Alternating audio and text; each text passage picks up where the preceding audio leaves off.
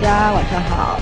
呃，今天晚上我们要录一录一个这个刚正在上线的电影。哎，我怎么结巴了？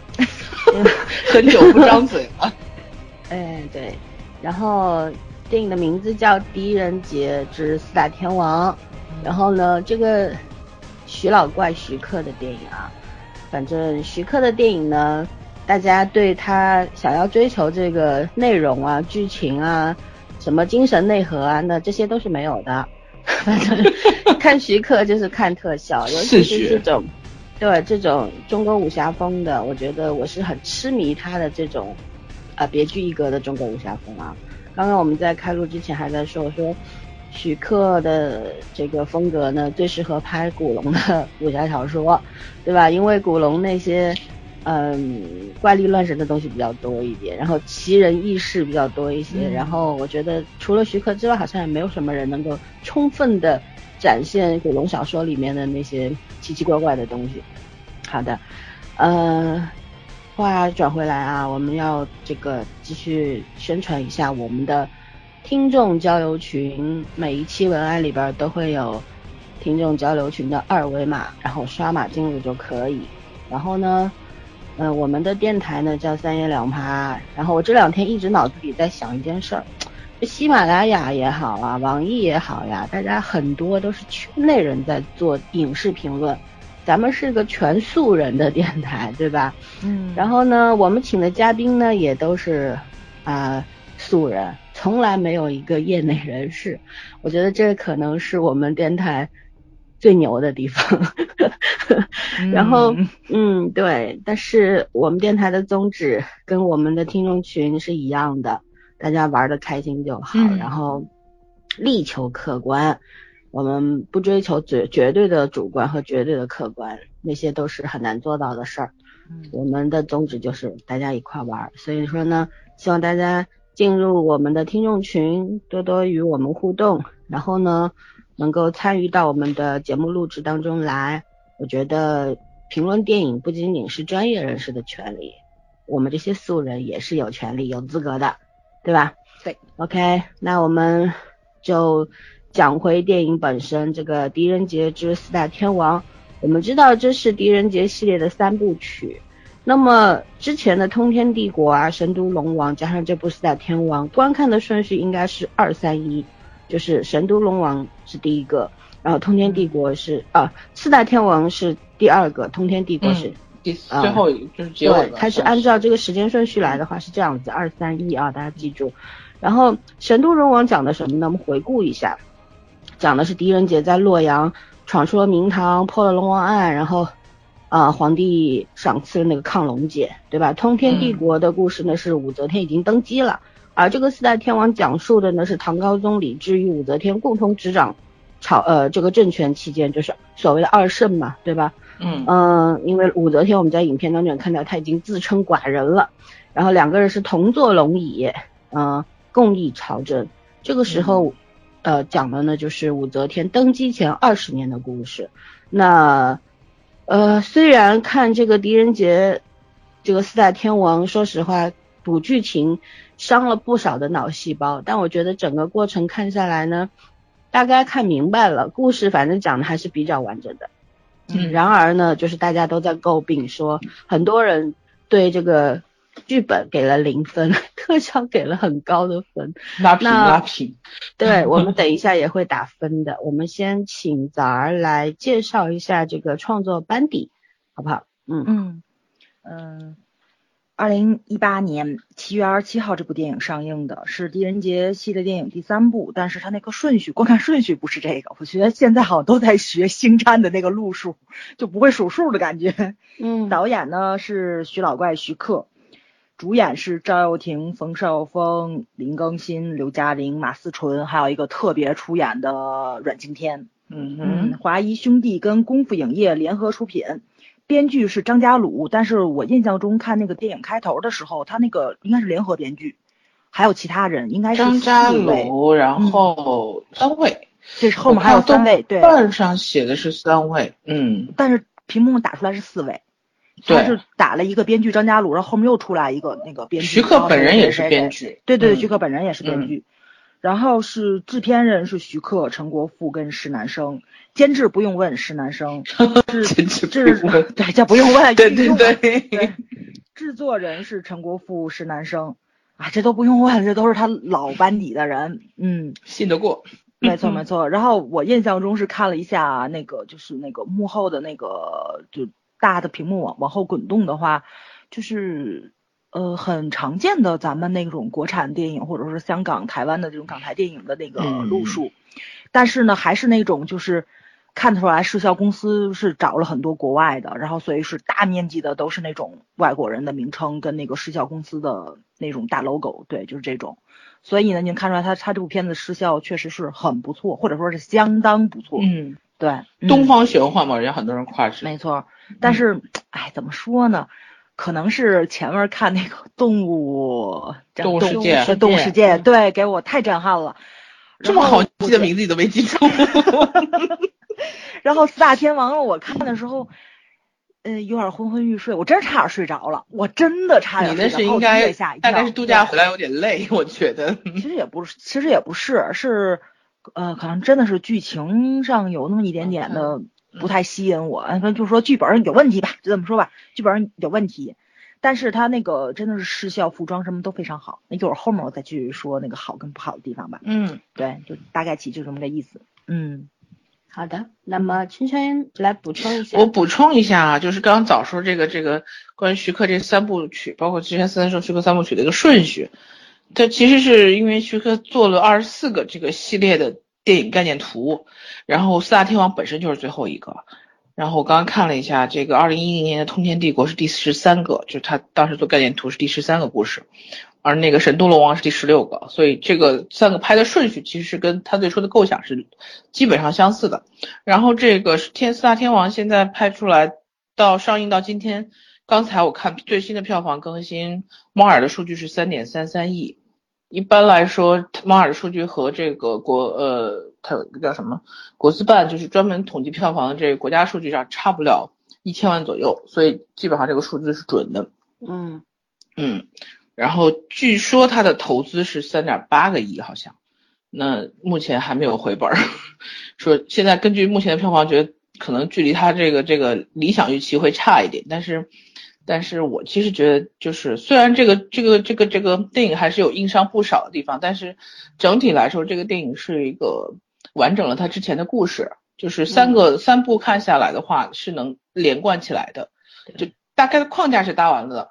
但是具体里面单纯讲这一部的话，其实我是不太满意剧本。嗯嗯呃，整体介绍大概现在目前就这么多吧。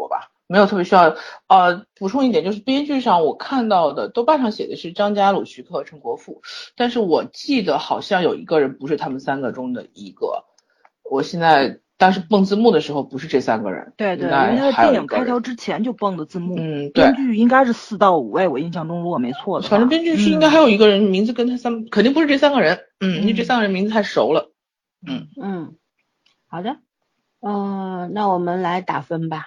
打分呢是一个得罪人的工作啊，然后打完得罪完人还之后还得说原因，希望我们说的原因能够 表达清楚我们打分的理由吧，好吧，早儿先来，啊，我这次打分的理由真的是应该是最充足的一次了，我给了七分，一分我是给施南生的监制，我觉得阿姨很不容易，一分是给徐了，啊姐姐姐姐给施女侠，给施女侠的监制，因为。我觉得这部片子就是看这个整个成片的话，我觉得他应该会很操心，这是肯定的。对对，一个是给徐老怪的坚持拍片，因为他已经拍了四十多年了。我觉着老爷子在这个自我突破上，就是这个韧劲儿跟这个敬业度，真的还还是很让人心里还有火，对吧？嗯，没错没错，对，一分是给失效，因为真的很棒。其实我想多给分的，但是我觉着这个大部分还真的都是人家国外的功劳。对，嗯。还有一分是给服装哦，我觉着真的很漂亮，尤其是就是那几个方外人士的那个，他们 把那个那个奇门遁甲之类的东西使唤出来的时候，所有的衣服飘的方向啊，那个颜色的冲撞啊，哇，简直太漂亮了！是，还有一分给配乐啊，这不用问，徐克所有所有的电影配乐都不差，一直都是很优秀的。然后一分给五指。我第一也不是不是不能说第一次，就是我第一次是对徐老怪的这个武术打斗戏有那么一点点的不喜欢，哎，不说一点点吧，反正就是从头到尾都不喜欢。但是我觉着能把这一群功夫都不咋地的人拍成这样，五指是很厉害的。嗯嗯，然后半分给了刘嘉玲的风韵犹存。半分给了马思纯的新形象，我觉得马马思纯这个造型，哦，真绝了！你这拆分拆的也太仔细了，很仔细吧？对对对，我几乎我觉着，我特别让我惊艳的地方，我全加上了。但是最高我也就只能给到七分了。对，实在是没有什么特别让我，因为因为他是徐老怪呀，他可是徐克呀，所以我实在找不出来能夸他的地儿了。对，你看狄仁杰宇宙，呃，我天呐。行，狄仁杰系列》的宇宙，嗯，大唐宇宙这叫，嗯，好吧，七分七分，加起来就七分对吧？正好七分，嗯，数这数学学的真好。好的，圈圈不要光顾着笑了，来打分。哎，我打个算低分吧，其实我觉得算低分，我犹豫了一下，在六六分和六点五之间，我觉得还是六分吧，因为我是从上往下扣分的，我觉得这个剧就是狄仁杰平均。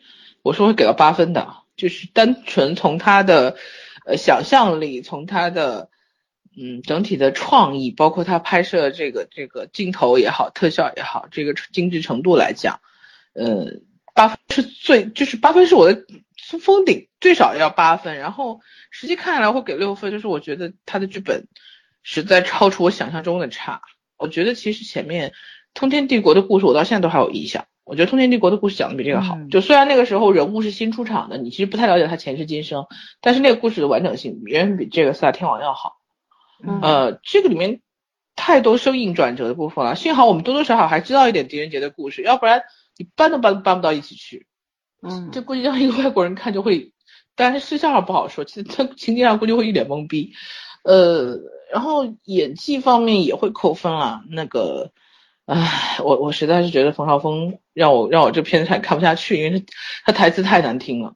然后，嗯，当时当时阮经天嘛，那个和尚造型还让我眼前一亮。虽然我觉得到后面那个有几个特效部分，其实是蛮好蛮好笑的，而且他那个梗有点也有点硬。其实我觉得他这个这个存在是一个徐克的一个意识上的东西，但是还是有点太硬了。然后林更新倒是让我的觉得这部戏里面蛮出彩的角色问题。嗯，刘嘉玲就就不说了吧。刘，我觉得徐克选刘嘉玲演这个角色还是挺对的，所以这我觉得我就是扣在了剧情和演员的表现力上。那六分的话，我觉得不可能会更低了，因为他这个片子无论如何都是及格分。但是我还是期待，如果还有老爷子要拍下面的话，我还是希望剧本上多下点功夫，不要太过于注重视觉效果和想象力，把剧本整个就呃弱化掉了。嗯，打完了。嗯，打完了。好的，我也是七分。嗯，基本上这个，我觉得这个他的那个非常突出的这个中国武侠风，我可以给三分，特效给四分，剧本是零分。因为剧本上面这个 bug 和漏洞实在是太多了。呃，这个我觉得就是他前后脱完全脱节，就是那你狄仁杰到底？原先因为狄仁杰我们也知道是一个神探嘛，对吧？然后在这部电影当中，狄仁杰到底起到了啥作用呢？到最后就是保家卫国，保护两位皇上呗，也没有他的那个本身很很很牛的这种推理呀什么的呀都没有起到任何的作用。我觉得，嗯，可以不叫狄仁杰之四大天王，你完全可以叫另外一个名字也是成立的这部电影，对吧？还有呢，嗯。我觉得就是演员，你们刚刚也吐槽过了，我还是觉得冯公子回去继承家产吧。虽然继承家产这件事情，对这个继承家产这件事情很无奈啊，但是我觉得拍了这么多年偶像 偶像剧了，对吧？过过足瘾了，真的可以回去了。嗯，当然他颜值还是很能打的。而且这一部戏里边，我有一句说一句，除了他这个吹胡子瞪眼，据说是徐克导演要求的，要他演漫画感吗？对对对，嗯，但是我觉得他会错意了，我觉得他会错意了。我觉得就是他漫画感，我是没有没有体会到啦，我替他眼珠子疼。我就觉得 真的挺疼的，那个瞪来瞪去的，真的是那个向上四十五度忧伤，你知道吗？所有的都是下巴 抬着，我就觉得特累。哎呦，对，然颈后椎不好。对，还有呢，就是其实他也有值得表扬的地方，比方说在这个里面，他应该是没有武术功底的一个人，对对对，他的那个动作还蛮好看的，对，动作很好看，而且很利落嘛，我觉得这一点是值得起码没有软绵绵的。有些男演员的出手真的软绵绵的。谢谢吴指。嗯，嗯，而且他和赵又廷的这个这个兄弟情，就亦敌亦友的这个兄弟情表现的还是比较完整的。我我觉得就是可有有好的有不好的地方吧，但是还是觉得我不太明白为什么徐克要选他，对吧？就是做这各种原因吧，武的各种原因。对对对，尉迟将军啊，嗯好吧，就是基本上气氛就是这样打的。还有就多说一句，就是我以前看之前的两部《狄仁杰》，我其实看的不来劲儿。就是你们可能圈圈刚刚说更喜欢《通天帝国》，对吧？我反而嗯那一部我没有很喜欢。我我这三部里边，我是喜欢这一部，就是四大天王这一部。我觉得跟前两部风格上还是不太一样的。因为可能我我比较喜欢这种嗯呃比较奇怪的东西吧。我上来艺人组的这个出场，呃，包括他们的这个武功，然后他们的造型，还有他们的那些异能，我觉得都很吸引我，让我突然就换回了我这个脑子里边这个储这个记忆库里边。嗯，很遥远的，就是关于武侠小说当中的那些奇人异事的那种形象。我觉得特别特别的贴合以前小说里边的那些东西，我觉得这叫眼这个真的蛮眼前一亮的，呃，然后嗯，包括那个那那条龙复活，就是所谓的什么，算障眼法，还是算这个迷惑人的心智，不不知道啊，但反正呃那条龙复活，整个我我觉得也蛮惊艳的，所以说嗯，整个特效真的是蛮牛的。看完之后我就觉得蛮爽，这个而且一定要看 IMAX，看这个中国剧目的话不太过瘾，所以说还是推荐去看，因为毕竟徐克的话，我觉得能够在这方面，很多人是擅长做特效，你比方说之前韩延的《动物世界》是做的很好，很牛啊，可是我觉得徐克这个东西其其他人复制不了，因为他内心是有一个武侠的天地的，他他自己对那个中国武侠的这个。理解，嗯，和想象，嗯，对别的人超越不了，而且可能更年轻的一些导演们，嗯，在这方面已经没有什么追求了，大家会追求更高科技的东西，更现代的东西，对吧？就是那个年代的文化不一样嘛。对，嗯、因为徐克一个五六年生人嘛，六十多岁了，他那个年代的人对武侠是，就是其实就像我们。呃，这个八十年代初的出生的这批孩子，其实也是小时候看武侠小说长大的嘛，所以对中国武侠其实是很向往的，对吧？谁小时候没有一个大侠的梦呢？一个这个呃侠女江湖的这个 这个这个愿望呢，对吧？所以说，我觉得他其实是徐克是经常会帮我们圆梦的，而且我我开场的时候也说了，像金庸的武侠小说是大起大格局，他是通过这个。呃，历史的这个进程来推动人物的发展，但是古龙的小说呢，它就像古龙的小说从来都没有招式，都是一剑一刀嘛，对吧？嗯、然后，嗯，我有人说他写不出来啊，我也觉得他是写不出来，所以就 简略了这个招式。然后，但是我觉得古龙这个小说为什么有那么多那么多人喜欢，就是因为它里边古龙是最擅长写氛围的一个人。他的那个氛围的表达真的是给了你无限的想象空间，对吧？但徐克其实也是一个注重做氛围的人，因为他其实是完全把剧情这一方面给舍弃掉的。嗯，我们对他看看看过这么多年徐克的电影之后是很清楚，就是他根本就不在乎剧情这件事情，他就是我把事儿讲清楚就完了。你包括这部电影里边很多的情节的推进都是靠。话外音和内心的这个 OS，对吧？根本就不是真的靠内容来推进的，全是靠这个苍白的语言来推进的。其实，因为，嗯，因为他不在乎啊，他根本就不需要，他只要把故故事说清就行了。他不是不在乎剧情，他是不喜欢那个语言情境。他所有拍片子都是这个样子，他他所有的语言说出来都是有有用的，就是徐克。对，他不太喜欢用语言去引导剧情，但是呢，就是这特别讨厌考验编剧的功力。但我就觉得从七剑之后，你知道吗？跟他合作的编剧都不太对路子，所以他所有的就从七剑之后的电影，我觉得甚至包括于七剑，就看特头疼。但是好在七剑下下天山这个小说，梁羽生的看过八百遍了，所以像像这种剧情控吧，大家都比较了解的，所以你会看的还稍微好一点。但是之后所有编剧不对路子，他又不太喜欢用这个台词去控制这个剧情。所以呢，就这个片子你就会拍的特别特别让人头疼，很我不是指用嗯台词来推动剧情，用台词推动剧情这件事也挺 low 的，你知道吗？不是 low，是他不喜欢用语言情境去构建他的我说我说的是，他嗯根本就不会花更多的时间把这个剧就把这个剧本或者说这个剧情部分给细节化、细腻化，不仅仅是体现在台词上，还有情节部分，就是演员的表现，那所有的呃场次的推进啊等等啊，换场啊等等啊，他不太不不太在乎这件事，因为他把更多的力气放在了特效上面，还有就是。他要表达他自己最擅长的、最喜欢的东西，就是很自我的一个导演。他跟姜文虽然不是一个路数的，但是都是就是这方面的，就是很自我，然后尊重自己自己表达欲的那那种导演。我是这个意思，知道吧？嗯嗯，不是说他一定要用台词去推进什么，我觉得用台词推进的电影其实难度是非常非常高的，对吧？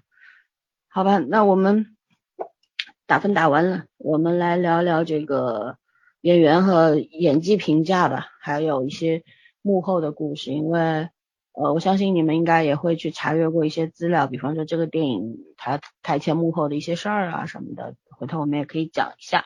那我们先来聊聊演员吧，我先说个马马思纯好了，因为嗯其实马思纯，你们有没有觉得他这部电电影里面他是不是瘦身成功了还是什么？嗯反正觉他这两年瘦蛮多的，嗯，太辛苦了吧？可能就是脸就立体了之后，就感觉蛮惊艳的，一下变漂亮了。原原先也不是不漂亮，就是没有让我觉得眼前一亮的感觉。对，然后他这个，他这个叫铁勒族是吧？是，嗯，铁勒人，嗯对他的那个整个的妆容啊，哎呦，还有他的那个武功武术啊，虽然不知道铁勒人到底是怎么回事儿，但是我们通过一些镜头也知道他是来自于这个草原的一个民族，飒爽，对吧？然后、嗯呃，就是你也可以说野蛮，反正跟汉人是不一样的，就是还嗯。没有开化的那种、那种民族，可以这么说。然后我觉得马思纯嗯把那种豪气，然后还有那种呃大大咧咧的，然后非常讲义气，就是我认你这个朋友了，嗯，就是一辈子的事儿，哪怕你背叛我，我也会对你好，我还是把你当朋友，就那种精神气儿给演出来了，挺挺挺让我惊艳的。因为之前他的那些剧也好啊，电影也好啊，我觉得嗯没有，就是没有让我有过这种感受，就是让我觉得我我挺欣赏他的，在这个里边。后来想想，毕竟也是得过影后的人，是吧？嗯哼，他说演技是没有问题的，而且当时在《身临其境》里面，我们也看过他配音方面非常牛，所以说我我我我觉得他不错。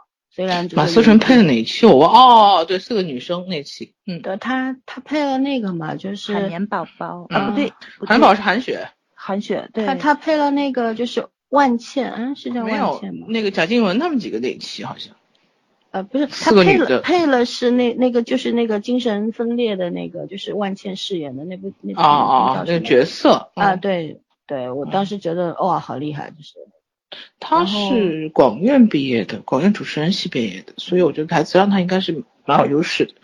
嗯嗯，呃，她确实有一种这种塞外女侠的那种风范，我觉得挺好的。呃，其他的你们说吧，不说吗？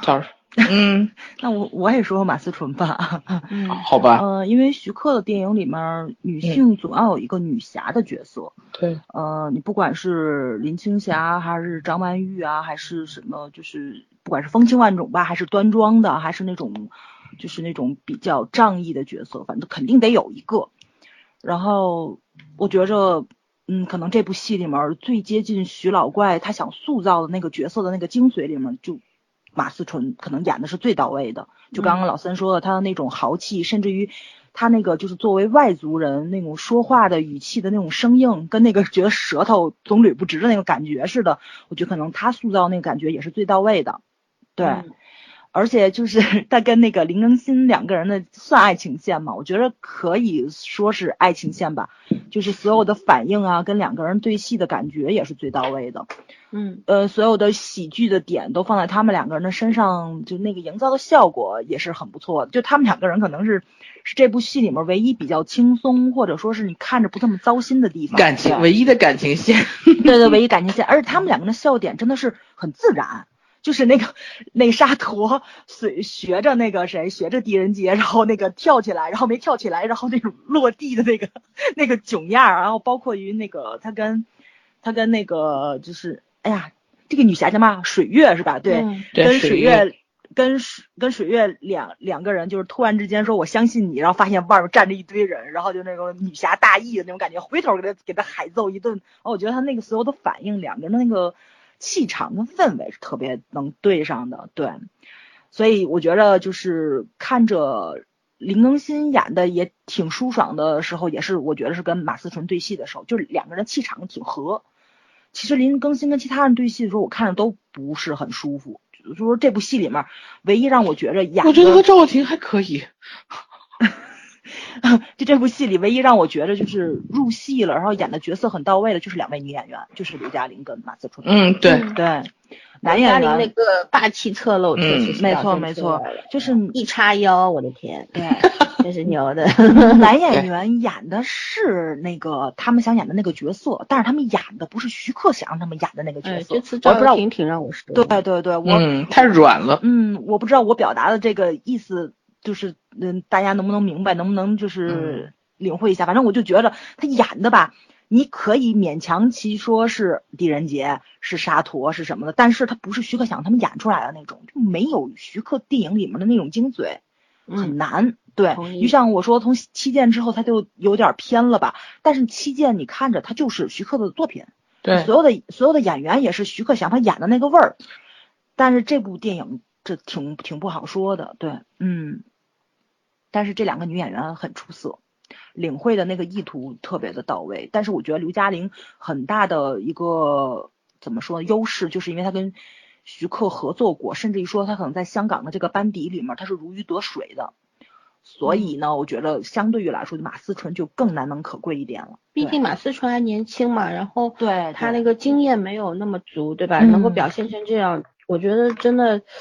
就觉得女演员这一代女演员里边，她算是很很牛的一个，对，很牛的了，算一线了，可以说是，嗯，她已经是一线了，人家是影后，好不好？好吗？虽然是半个 年轻年轻一代里面，她就算是那个非常一线的了，嗯嗯嗯，真的不是靠裙带关系爬上来，是靠实力证明自己厉害的人，嗯，对，嗯，就没有了嘛，又沉默了，其他人，哎，我觉着。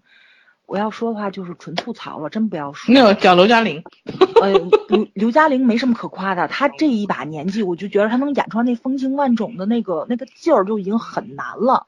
对，但是他演出来了。刘嘉玲还是可以。没错，没错，没错。而且大特写 hold 住了。对啊。就是那种。我一直想，哇，刘嘉玲皮肤好好，就是没错，没错。而且其实你看着，我觉得徐克没怎么修过片儿，就是他那个岁月的痕迹是有的。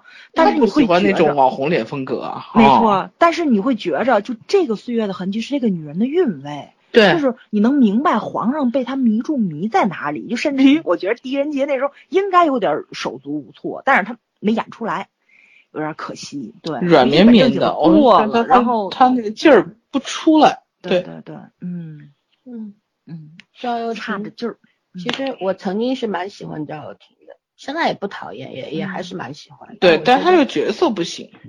我一直觉得赵又廷这个演技嘛，就是麻麻的啦，就是 很普通，对吧？但是你也不是因为他演戏好喜欢他的。哎，我当时是看他和就是赵薇还有。那谁呀？反正一部演钮承泽的电影是吧？那个钮承泽的那个电影，我爱你好像是。他开了一部玛莎拉蒂出来的时候，我觉得哇，好帅，就就觉得很帅。但是后来就是看他包括《三生三世》什么十里桃，我是没看了，但是他那个 这个什么这个形象我也不太能接受，但是很多人大吹他演技非常非常好什么的，那我觉得以我喜欢他不少年的这个经验来讲，我觉得他根本不是一个这种。演技很难，靠演技来出名的。深夜食堂的演那个哑巴演的很好，那个我看了，确实是演的很好。嗯，他适合演一些比较细腻的角色，或者是比较文艺的角色。对，这种带一点点侠气的角色不太适合他。没错没错，就是跟他自己那个性格还是得贴一下才行。就他还放不开，他可能还是放不开。嗯，狄仁杰，我觉得就是一口台湾腔这件事情，我也不太能接受，说实话，因为。台湾口音本来就有点软嘛，我看完《狄仁杰》，我还跟我朋友开玩笑，我说难以想象台湾黑社会怎么吵架呢？看看蒙嘎就知道了。对啊，就好像拿刀互砍了，吵什么架他他们说什么好像都不太会凶，就凶不起来那种感觉是吧？也也许是我孤陋寡闻啊，好吧。然后反正觉得赵又廷在这里面，一同样是台湾人，阮经天。他大概是因为不怎么开口，对吧？因为这个大师都不用不用说话的，然后台词少，出场少，所以反而会让就让人觉得阮经天这个倒是有呃惊鸿一瞥的那种感觉，偶尔露个面啊什么的，还挺有意思的。但是我觉得我怎么都觉得阮经天是在。呃，这个造型是在致敬这个赵文卓啊，《青青蛇》里面那个赵 赵文卓的形象，包括当时你们记不记得赵文卓在那个时候就是在一片就是那种红布里边，对吧？呃，有有那么几场戏，然后那个这个阮经天骑在这个白猿白猿身上的时候，我真的觉得徐克是是在恶搞吗？这个是。法海，对，好好笑，就就一直觉得一直就可能他心里的那个那个那那那个形象就是那样的吧。嗯嗯，好吧，反正我当时觉得阮经天光头还挺帅的，就前前两天看看的看扶摇的时候，我真觉得哦，他古装真的不能看，然后觉得哎，光头还蛮好看。就他不能够戴那个法套，对对对对，真的太太奇怪了。因为他五官是很现代的嘛，然后就有些人对他五官蛮深，但是他五官有点有点集中嘛，所以可能就不太适合那个造型。对啊，你像让明道去扮古装，应该也不会好看。我一直 以前早期一直把阮经天和明道给搞错，就觉得他们俩挺像的。有一点，有有有有，我有时候也会，就是你不要看正脸，真的，一角度。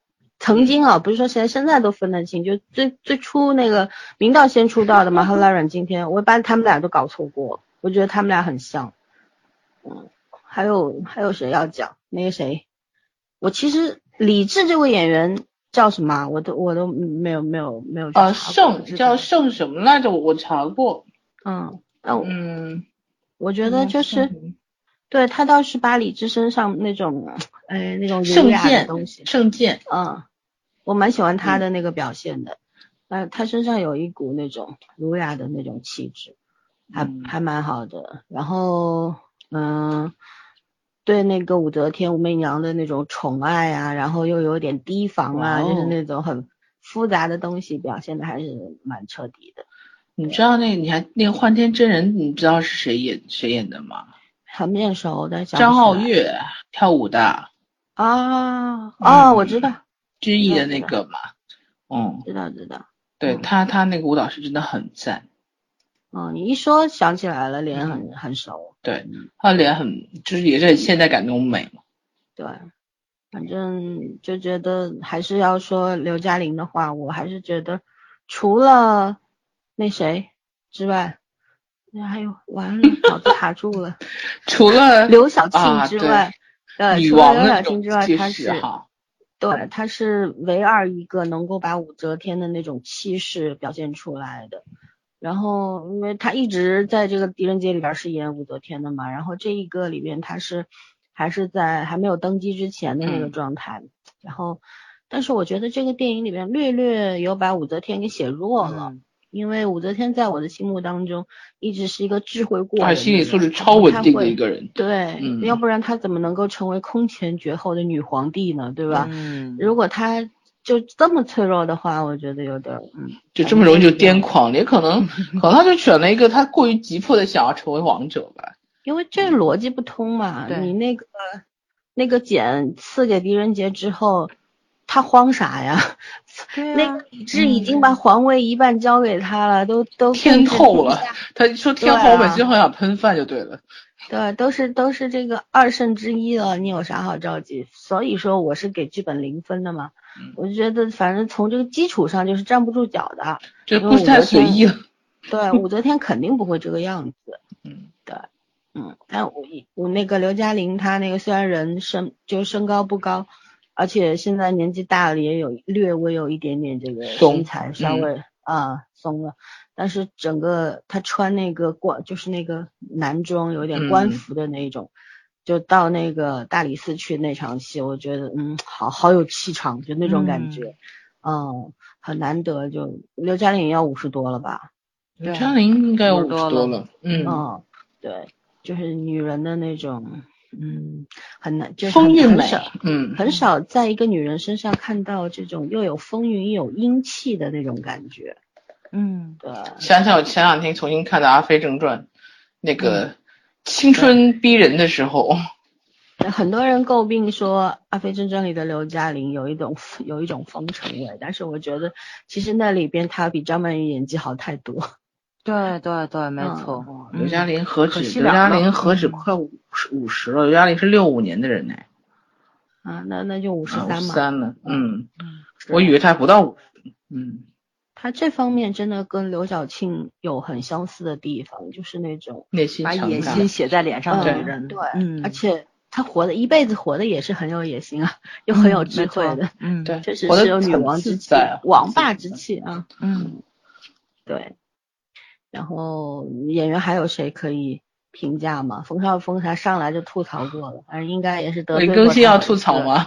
林更中规新中矩吧。林更新我觉还得他这部戏里给他本色出演的吧，对对对对对，给他发挥空间还是有的。这部戏里面，我是觉得林更新演什么都是这个样子，倒是没有真的。嗯，虽然看的不多，包括他在综艺里的表现，我觉得也是这样的，对，包括他在微博上整天被粉粉丝怼，他有一群天天教育他的粉丝，你知道你们知道吗？我好像看了一眼，我觉得他粉丝和他真的很有意思，蛮配的是吗？对粉粉丝整天教育他，然后怼他、黑他，然后他也很乐意接受，就是一个蛮好玩的人。对啊，嗯据说这个人还蛮有趣的。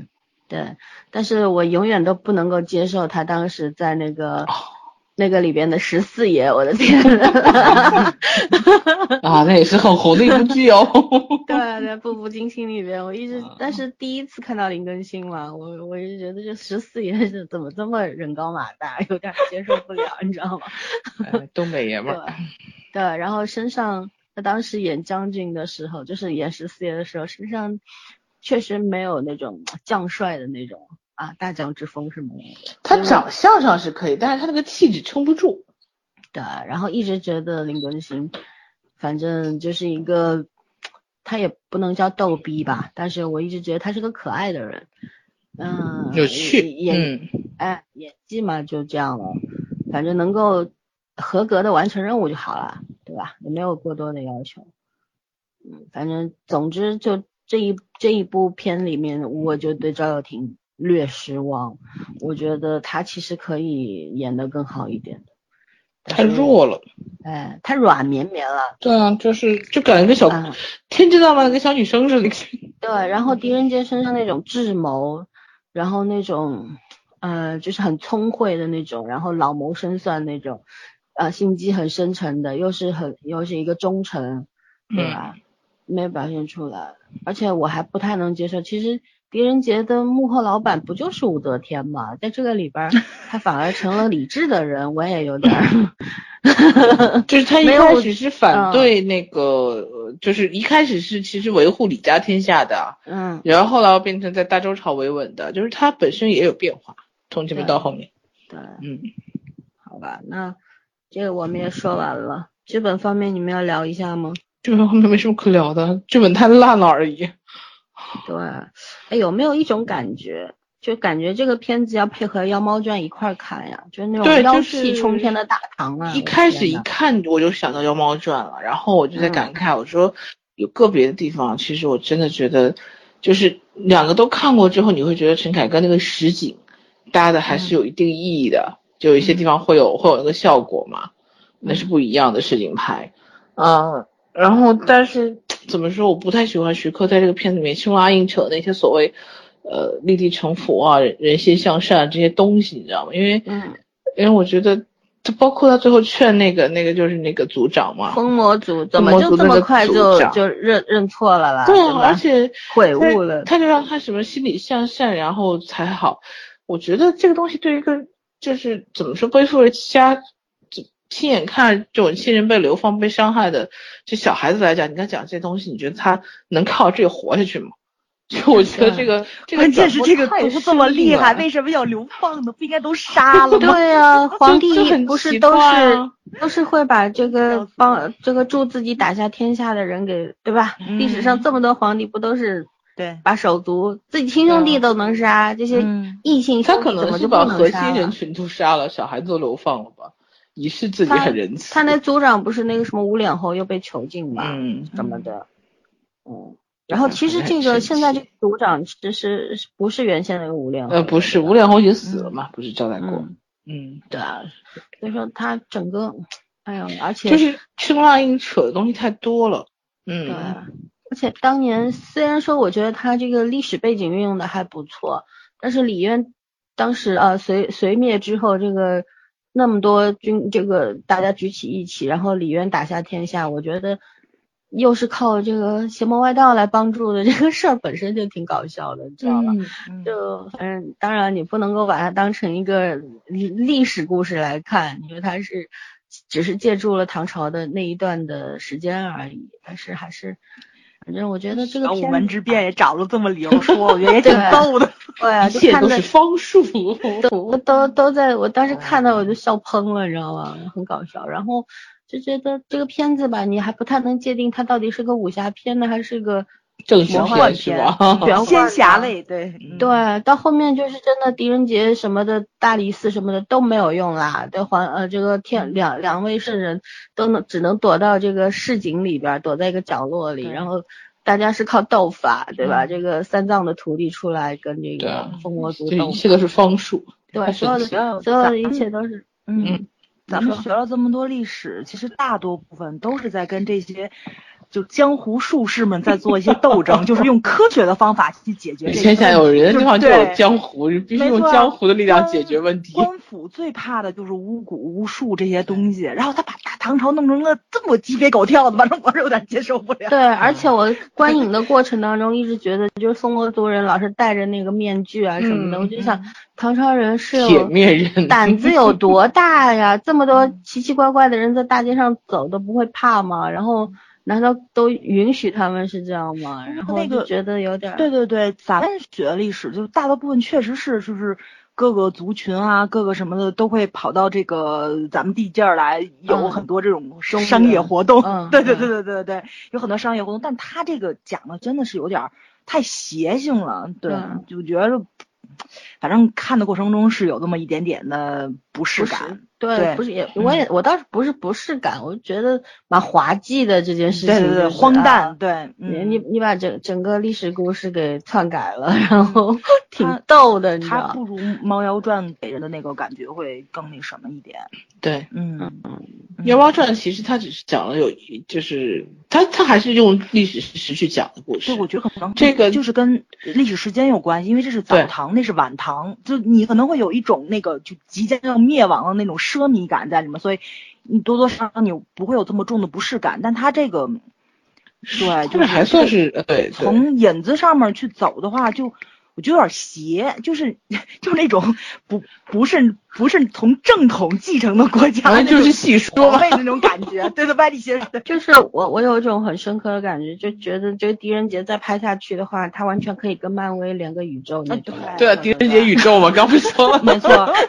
他这根本就不是用他的智慧跟他的推理逻辑能力，或用科学的方法去解决这些，对对对对，打不过念咒？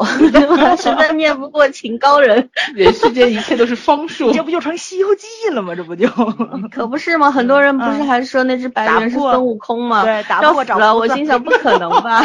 孙悟空不都斗战胜佛上天了吗？他还在这地上干什么？嗯，太逗了，笑死我了。嗯，软银天头上套那个那个盔甲，就是整个那个铁铁皮的时候，我快笑死了。我说什么诡异的造型？对，那那个的时候，我突然想到了《天龙八部》里的游坦之，你知道吗？铁头人，铁头人。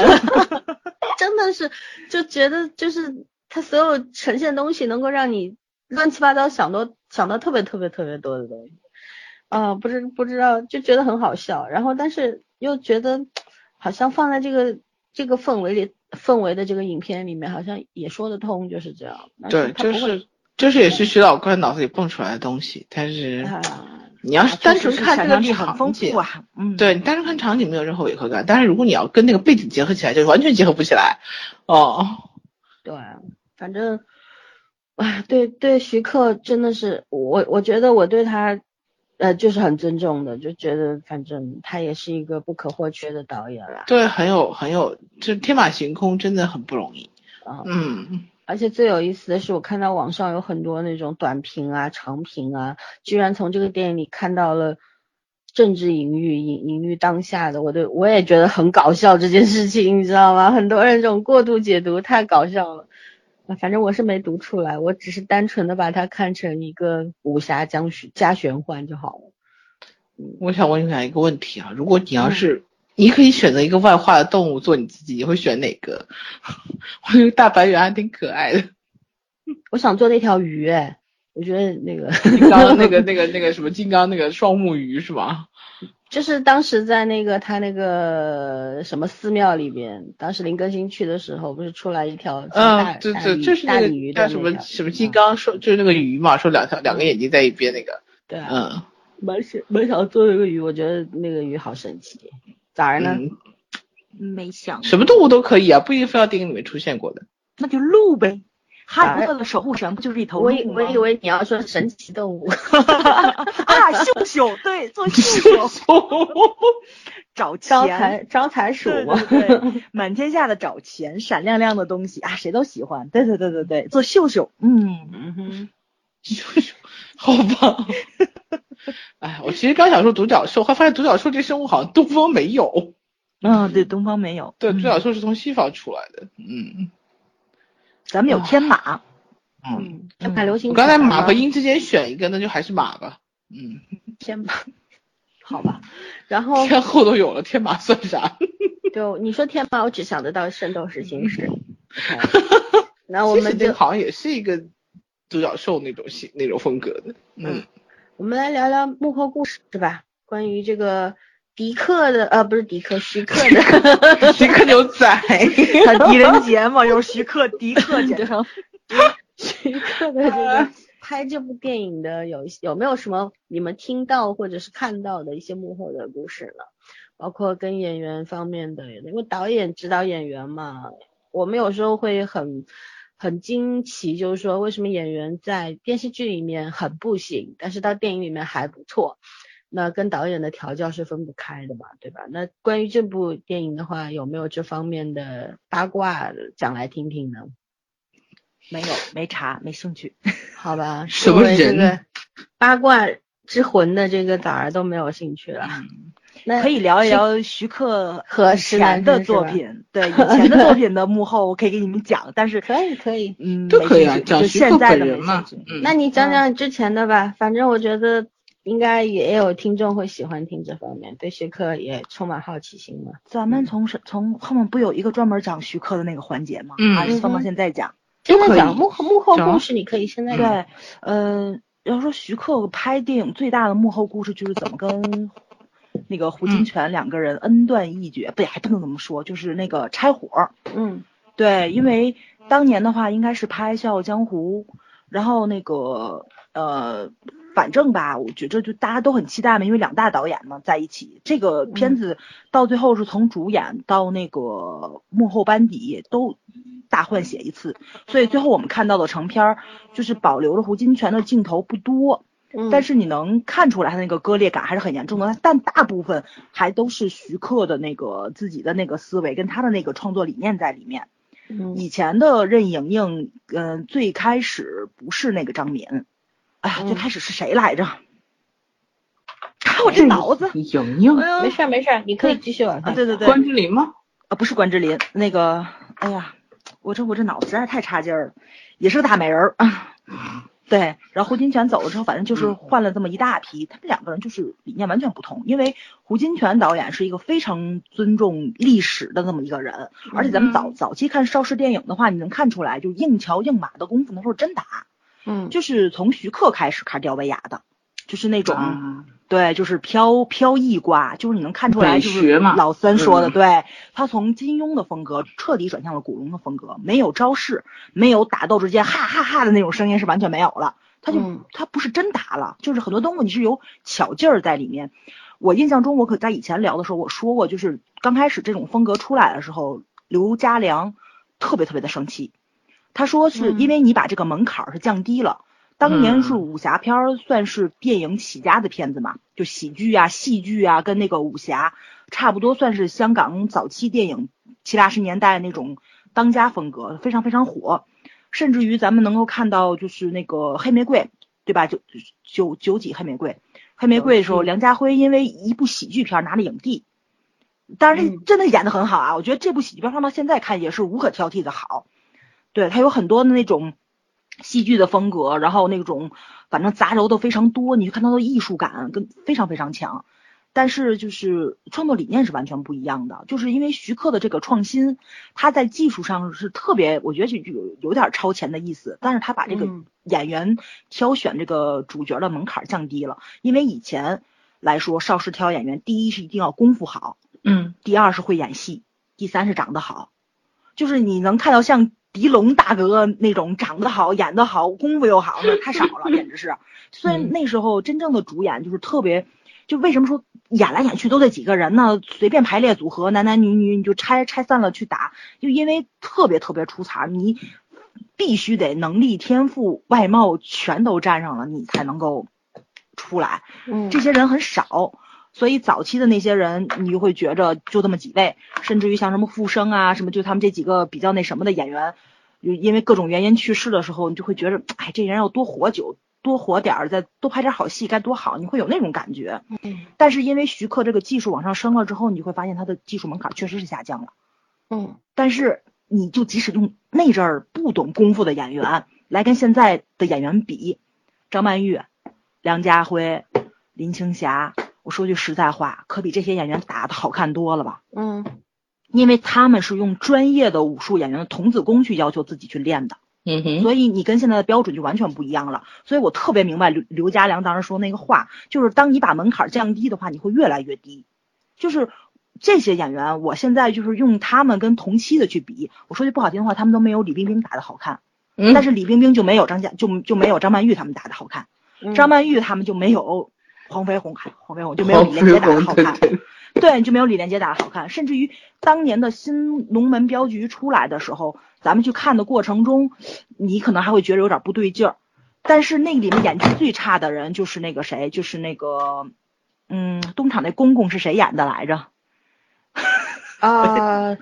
那个完了，叫那个演老老年人妙手妙手仁心的那个吴启华吗？哦不是啊不是不是不是是不是吴启华，里面有吴启华，里面甄子丹，吴启华也是有个对甄子丹对嗯对，但是那里面你就会觉得演技最差的是甄子丹，但甄子丹特别讨小燕子他台词少，他没表情，他演了一个大反派，他功夫太漂亮了，他是一个专业的练家子，然后这些人他不是专业的。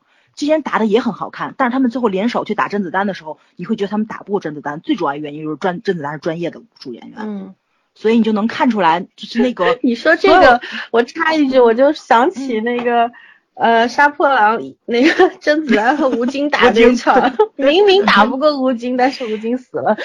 没错，没错，没错，那个简直太尴尬。就有很多你看到吴京在上一招就能打败他，竟然退回来了，那绝对不合逻辑的感觉。对，嗯嗯，因为那个导演后来放开让他们两个人自己对打的，所以会有很多漏洞在里面。你如果套好招的话，你是能看出来那个就是谁武术高，谁武术低。但是这个就是当年看《新龙门镖局》的，你是看到他们的那个动作流畅度，甚至于刚刚你们两个人说冯绍峰的动作很利落啊什么的时候，我真的是看的过程中我特别尴尬，就是他后仰仰不下去，下压压不下去，然后就一个快，但是我觉得那是威亚师配合的好，我真不觉得可能是加快了这个后期加快了节奏。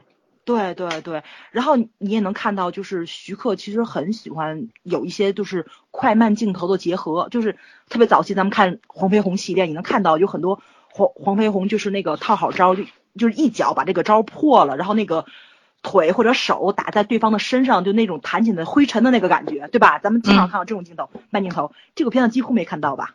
嗯，几乎没有吧？我们这是我们就是为了粉丝，知道吧？嗯一定要找点比较好的方面出来，你非要戳破，你 有意思吗你？不对比一下吗？就是所以就是说，他这个嗯很多东西，其实在里面就是，我觉着算是限制了那个呃徐克电影风格的那种吸引人的地方。我觉得是我我觉得可能嗯是我比较挑剔，对，是嗯我可能特别迷恋，就是徐克特别不是早期中期的那个作品，就是他的那个电影里面。啊不不不不不，奇门遁甲这属于靠，我觉得七剑之前，七剑之前的作品，对我觉得他的电影里面有那种，就是他不是讲那种怎么说呢，就是庙堂里面勾心斗角那个东西，他大部分的主角都是在江湖中特别逍遥的侠客，就是这些嗯。人，他们忧国忧民，但是他们没有为国为民，就是这个区别，你们明白吗？嗯。但是他演狄仁杰的时候，这狄仁杰是为国为民，就他那台词，他跟那个袁策说那个话，不是跟袁策，是跟那个元芳吴呃那个无脸人 袁方你啊，无脸侯，对，无脸跟无脸侯侯，对，说那话什么大能者，然后你就要是把那一那就是你要放下仇恨呐、然后那那那一大堆的话，就是突然觉得呃那个狄仁杰成了郭靖了，有没有？对对对对，就是特别能说会道，或者是是怎么样的。就我觉得不能算是道德绑架，就他说的那个话是有很大道理在的，确实嗯是。但是这个怎么说呢？就是，嗯、冤冤相报何时了？我们都明白，但是你不能拦着人报仇，这是肯定的。对啊，他又没说祸国殃民，他只想杀皇上而已，对吧？但是皇帝一嗯死，如果双生呃两二胜一死的话，天下大乱啊！没错，这没错就是祸国殃民啊！这不是但是说只是杀人的而已。但是但是是说句实在话，就没他们这个国也得乱，因为这那二弟这两个人就有问题。不是这么说的。那那当后来二十年后武则天当女皇的时候，不是也是一派对对盛世对？吧？所所以说就是世事难料那感觉，未必他那话就是对的，就是你得，哎呀，不能说他得，感觉就是怎么说呢，就是，嗯，也不能说占道德高地吧，反正就是他他他那个话简直太教条了，就是让我觉着不那么的受听，而且吧，就是这个无脸猴这么执着的一个人。就是你你们已经脱离开朝廷的掌控了，这族人好不容易活下来，你还回来报仇，倾全族之力过来报仇，然后这个袁策说了两句话，就把他给度化了，瞬间就跪下了。我也是，所以我觉得你也是给他跪下了。对对对，所以那个 最后那那个结尾，虽然我觉得有一点点就是不太让我舒服，因为我心目中的武则天不是那样的，但是他的那个就是那个说无脸侯未死，就心中的恶鬼还在的那个感觉，我觉得就他这个结尾给的是很好的，因为真的是人心目中的那个欲望是没有办法去把它彻底消除的，这不是佛法就能度的一个东西，对，所以我觉着他这部片子拍了半天吧，我觉得这这个领域不太适合徐克，就是他他的那个，因为因为我说句不好听的话，他的红颜知己就是个女侠，然后他这个身边的朋友或者说是他自己的那个价值观就是很逍遥的那么一个人，就是所以他拍的片子跟他自己认同的东西如果有分歧的话，就会有分裂感。所以他中期的作品为什么看的这么舒爽呢？就是因为他就是这样的人，他就是一个很浪漫、很任性，然后很天真。我一生气甩手不管了，就这种。虽然我担心你，但是你有你的道，我有我的道，咱们道不同不相为谋，就是那种感觉，他是在的。就像那个谁，就像那个令狐冲，总想着退出江湖，然后对吧？就是黄飞鸿，就是总想治病救人，就他武功那么高，他总想治病救人。这就他们其实就是。理想很宏大，能力很大，但是他们只负责自己能力力所能及的这么一部分。就他知道很多的时候，人世间东西他是渡不了的。但是我我不太明白，是不是徐克是不是又有自己的一个这个想法啊，或者说是这个更大的一个怎么说呢？理想在啊，或者是怎么样？所以他电影是在往这方面，就往为国为民这方面去偏。对，就是所以说，就是我没有看那个，就是网上大家写的那个政治政治隐喻啊，什么东西，我全都没有看。政治隐喻太夸张了。对，政治隐喻有点夸张，但是我觉得多多少少他的那个就是创作理念是改变了，是真的。对，是真的是改变了。就包括《七进下天山》的时候就有苗头了，他那个时候就已经有侠之大者的那个风范了，就是小我跟这个就是小家就已经开始舍弃掉了。就以前他是绝对不舍的，我绝对要保保存小我，保保存我独立人格，保存我小家庭的和谐啊，这可能，跟自己的年龄也有关系，对对，跟年龄阅历都有关系。没错没错。但是所谓侠客的话，其实你是利己还是利他？所谓侠客。利他的部分要更多一点，对吗？利己的话，更多的话应该不不能叫侠客，而只能叫江湖人士。我觉得是这个样子，是有一个比较大的分别的。你就像，嗯，武侠小说里边有很多的人，对吧？但是，比方说你现在立刻让你举出一个你看过的武侠小小说里边的大英雄，你如果排前三位的，我估计小呃乔峰就是萧峰。郭靖，然后洪七公，基本上就是这些人吧。然后你要你要讲一些其他的，就像早上因为一直喜欢是花满楼啊、熊猫儿啊这些，对吧？但是这样的人其实都比较性格奇特，对，性格中人，对，对，性情中人，然后性格比较奇特。你让他们做那些，呃，就是那些什么。大侠做的那些事儿不太会，他们也会有利己的部分，有利他的部分。这个我觉得就是古龙小说里边比较精髓的。他笔下的那些侠士，就是那些江湖人士，其实嗯，都都保存的就是本身作为一个人比较真实的那些部分。而像金庸的，比方说这个郭靖，对吧？还有。当年洪七公啊，还有这个南帝呀，等等啊，都是多脱离了低级趣味的人啊，都是 都是为天下，对吧？侠之侠之大者，为国为民，都是这种，所以说还是有极大的那种区别的。我觉得其实虽然徐克他有那种变化，可是我还是认为。就是跟政治是没有什么关系的，跟政治没有关系。他他自己的一人生看法，我觉得是。对，就是可能到了一定的年纪之后，他更认可这部分，我觉得呃，对，可能觉得也有那种他，我一直觉得他那种内心住着一位侠客。要不然他拍不出这种非常中国武侠风的这种风格的非常潇洒的东西特别多。对，他他内心就是住着一个，我觉得也是受了武侠小说的荼毒吧，从小有一个武侠梦的那种感觉。其实我觉得，然后其实我觉得我觉得他喜欢鬼怪，你看他拍的那种奇情奇情志怪的东西特别多。嗯，因为怎么说呢，嗯，还是觉得像徐克这样的这种这种大导演。我我我是蛮蛮喜欢他这种，嗯，他能够把他内心向往的东西给呈现出来的。就很多人内心是有一个江湖，但是未必能够在镜头当中去展现，对吧？但是他是能够把这些东西通过镜头语言表现出来的。所以，我我还是觉得，不管他当年是讲自我比比较多，还是现在讲这个利他的。就是侠客精神比较多，我我都蛮欣赏的。嗯，然后你继续啊，我继续。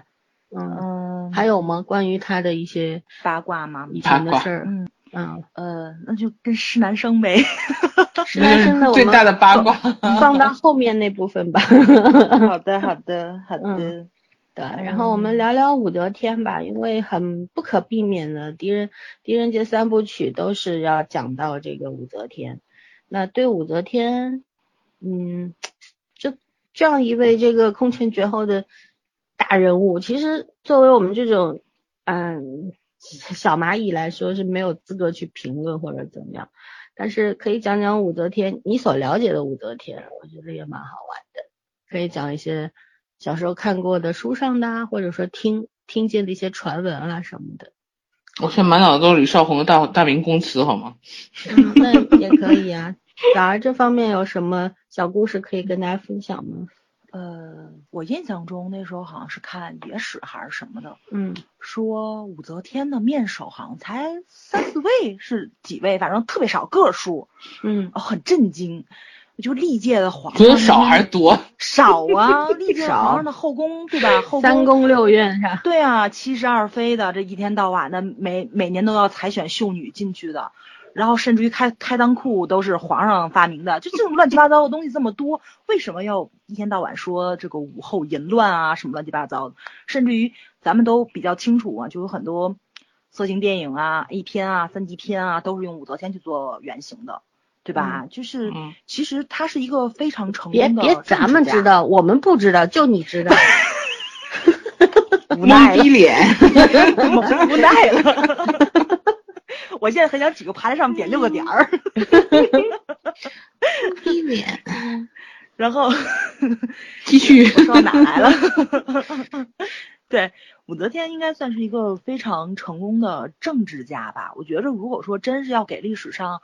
嗯，这种成功的帝王颁一下奖的话，我估计她可能也不能算是唯一的女帝王。我觉得，但是她真的是那个就是很成功的帝王了。把性别抛除出去，如果排前十的话，我觉得她绝对能排进去。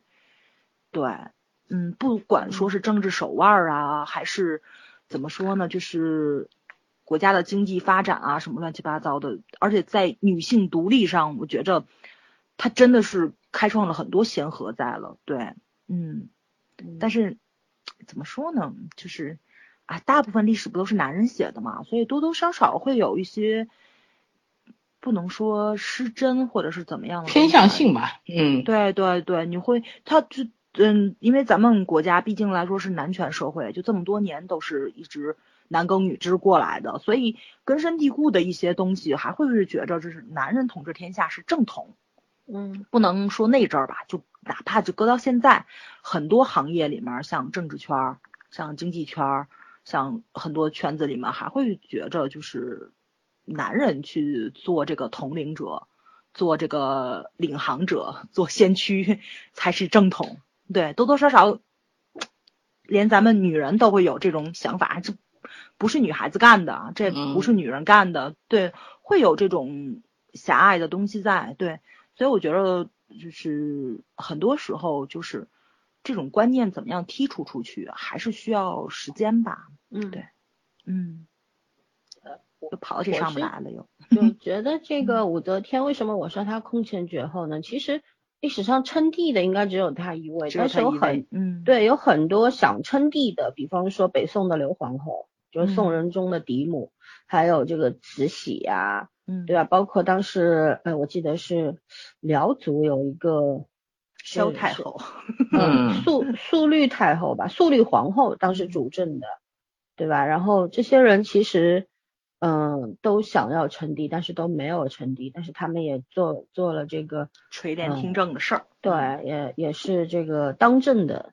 这样子是缺缺了一个封号啊，嗯，然后其实武则天这个人吧，我我了解的不多，但是我一直觉得小时候其实听的最多的传闻就是早上说的面首的问题，对对对对，对 这个大家讲的最多的就是这个吧，而但是这也是后来你想想吧，其实呃为什么一个这么伟大的女皇，对吧？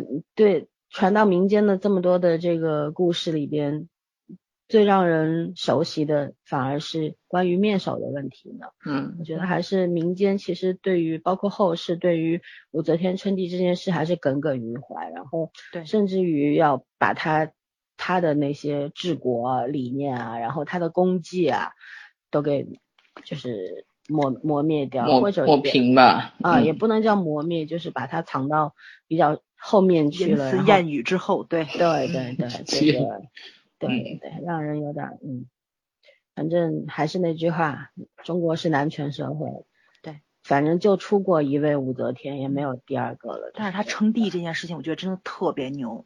他是他这样做到，嗯嗯，天时地利人和吧，因为武则嗯天之后嘛，你像太平公主呀、魏后啊、安乐公主啊，不都是深受她的影响嘛，对吧？都想要过嗯一把皇帝瘾的，但是为什么都不行呢？因为还是那句话，第一，他是男权社会；第二呢，就是他们没有武则天的那个威望、手段能力和政治局势上面的那种啊、眼光，还有那种抱负。其实，嗯对，还有就是当时因为武则天之后的呃李隆基那个时候已经比较强大了，包括当时那个拥护雍唐的那个势力，因为他武则天他是把政权又还给唐了嘛，他嗯还给李家了，对吧？所以说嗯雍唐的势力非常强大，所以说后后世就他的后来人就不可能再有对，嗯呃女帝的这个事情出现了，对，然后。呃，反正唐朝其实因为是一个对女性特别尊重的这么一个，对对对对，嗯然后女性当国的现象，其实在后期也是有出现，但是为什么只在唐朝，呃，就是成成就是怎么说呢，成立了呢这个事儿？嗯对，因为我们也可以去看一下，从这个比较呃呃社会的这个 角度嗯去了、去讲一下，比方说唐朝的女性，她可以容许女性穿一些比较啊、嗯，这个怎么说呢，袒胸的衣服啊，然后对，然后当也不会街骑比较清凉一点，嗯对，然嗯。后可以出门儿，不是那种什么二门不迈这种大门不嗯。嗯出的、啊，大家闺秀可以出门逛，嗯。对它不只是出门逛，女性这它可以允许女性当街骑马，就跟男性所有地位嗯。是一样的，这特别牛。对，而且嗯。唐就是朝的女官也特别多，嗯，嗯。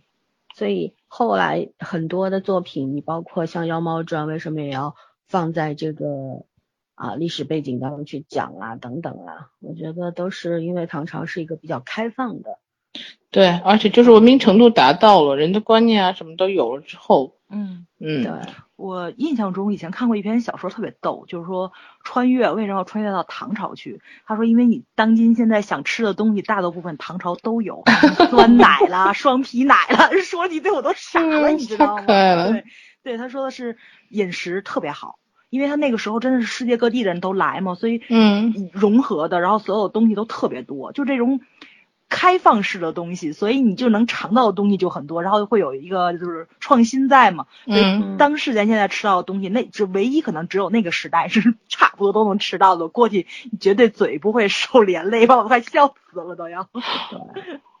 这也是挺好玩的一个地方，嗯。看着，嗯，对，而且唐朝是容许，就是以胖为美嘛，对吧？对胖胖的很可爱，而且是美，不像现在一个个都蛇精脸了，非要瘦的跟纸片人一样才叫美。不是这个，可能还真咱误会了。我印象中以前那个叫什么来着，就是那个呃旅游卫视海南台，它有一档节目特别逗，它那档节目就是从那个就是那个历史上面的一些话，然后你推它那话，比如说腰缠万贯到底是多少钱，然后其中有一个就是杨贵妃到底有多沉，嗯，你知道吧？其实没多嗯重。对，从它其实没多重，他最后就是从什么来？从那个就是很多唐朝的画里有杨杨贵妃的画，然后找角度，然后有一个真实历史人物，比如会记载过，比如说身高嗯一尺几呀，或者三尺几呀，就这么个意思。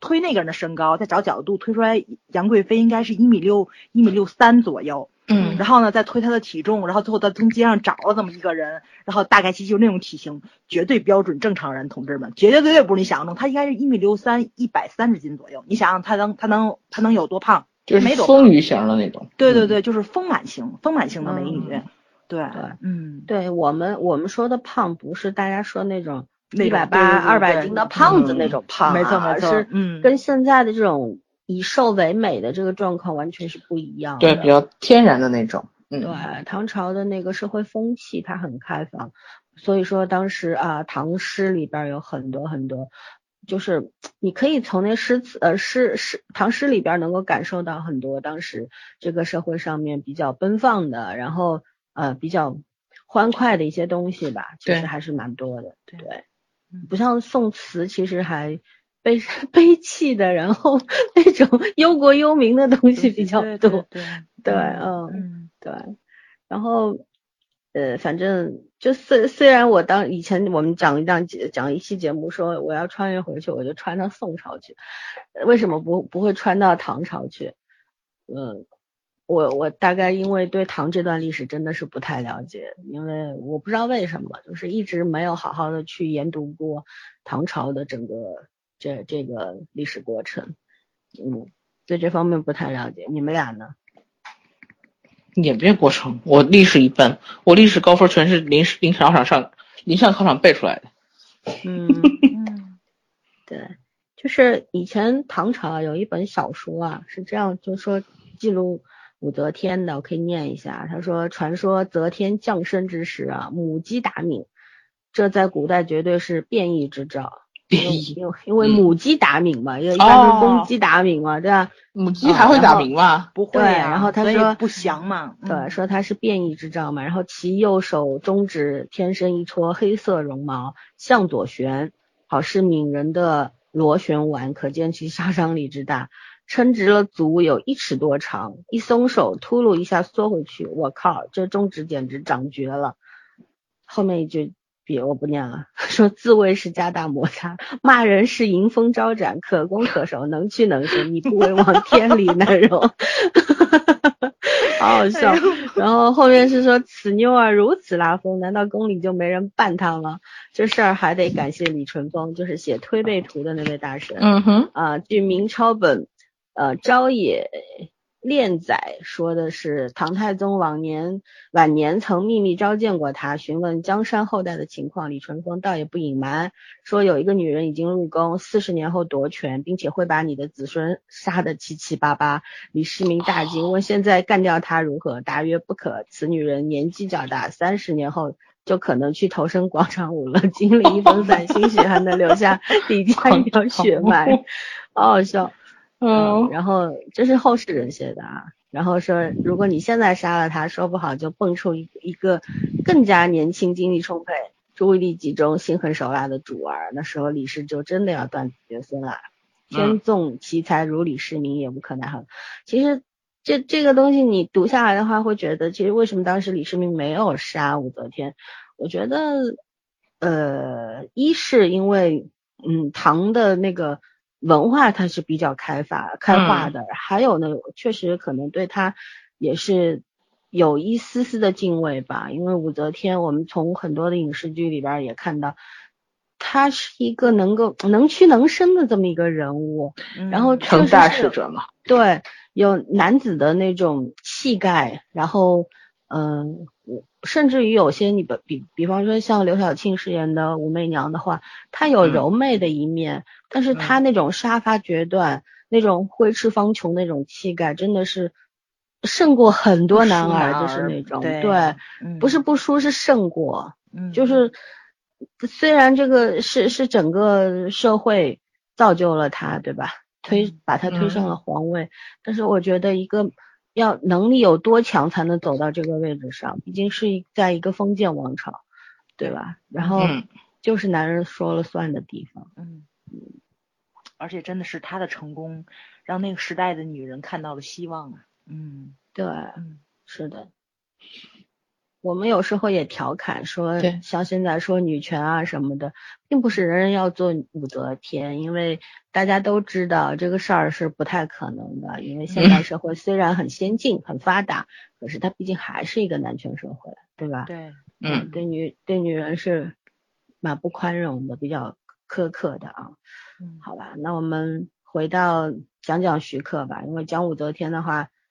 确实有点儿 要要谈到一些政治方面的话，就比较敏感了。那我们还是来聊徐克。来来来，关于这个施南生的 前世，他和 徐克的前世今生嘛。对我，我一直觉得施南生应该是他的红颜知己嘛。女但是他，们之间有什么故事的话，我真的还是不太清楚。让我们八卦王来科普一下。爱恨爱恨情仇。我先我先把徐把徐克介绍完吧。对，嗯，嗯，徐克拍片得有四十多年了，他电视剧拍过六部，一部没看过。嗯 但是也要说，你说了半电天视剧几个意思？我就意思是说他拍过电视剧，嗯并不是他并，但是他最知名的还是他的电影。电影的话，差不多一百部，但是如果说我没说对的话，那就是我没我没数清，你知道吧？嗯对，因为太多了。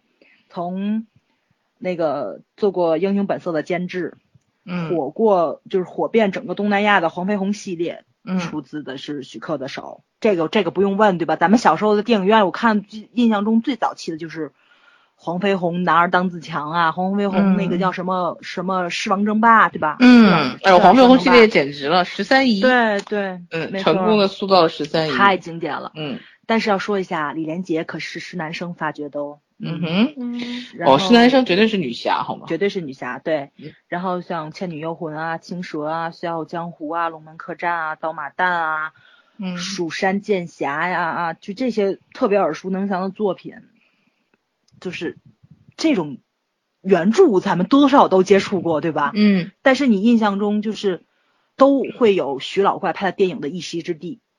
嗯刀马旦有有是有是有电视剧的，呃，龙门龙门客龙门客栈对龙门客栈它就有，他拍的就是新龙门客栈，也有老的，但是你印象中最 怎么说呢？最也有可能是跟咱年纪有关系，他小时候看的，但是你印象中还是徐克的那个分量会更重一点，包括《笑傲江湖》，这不用说了，拍过百百八十遍了，不管电视剧还是电影，你印象中的肯定就是。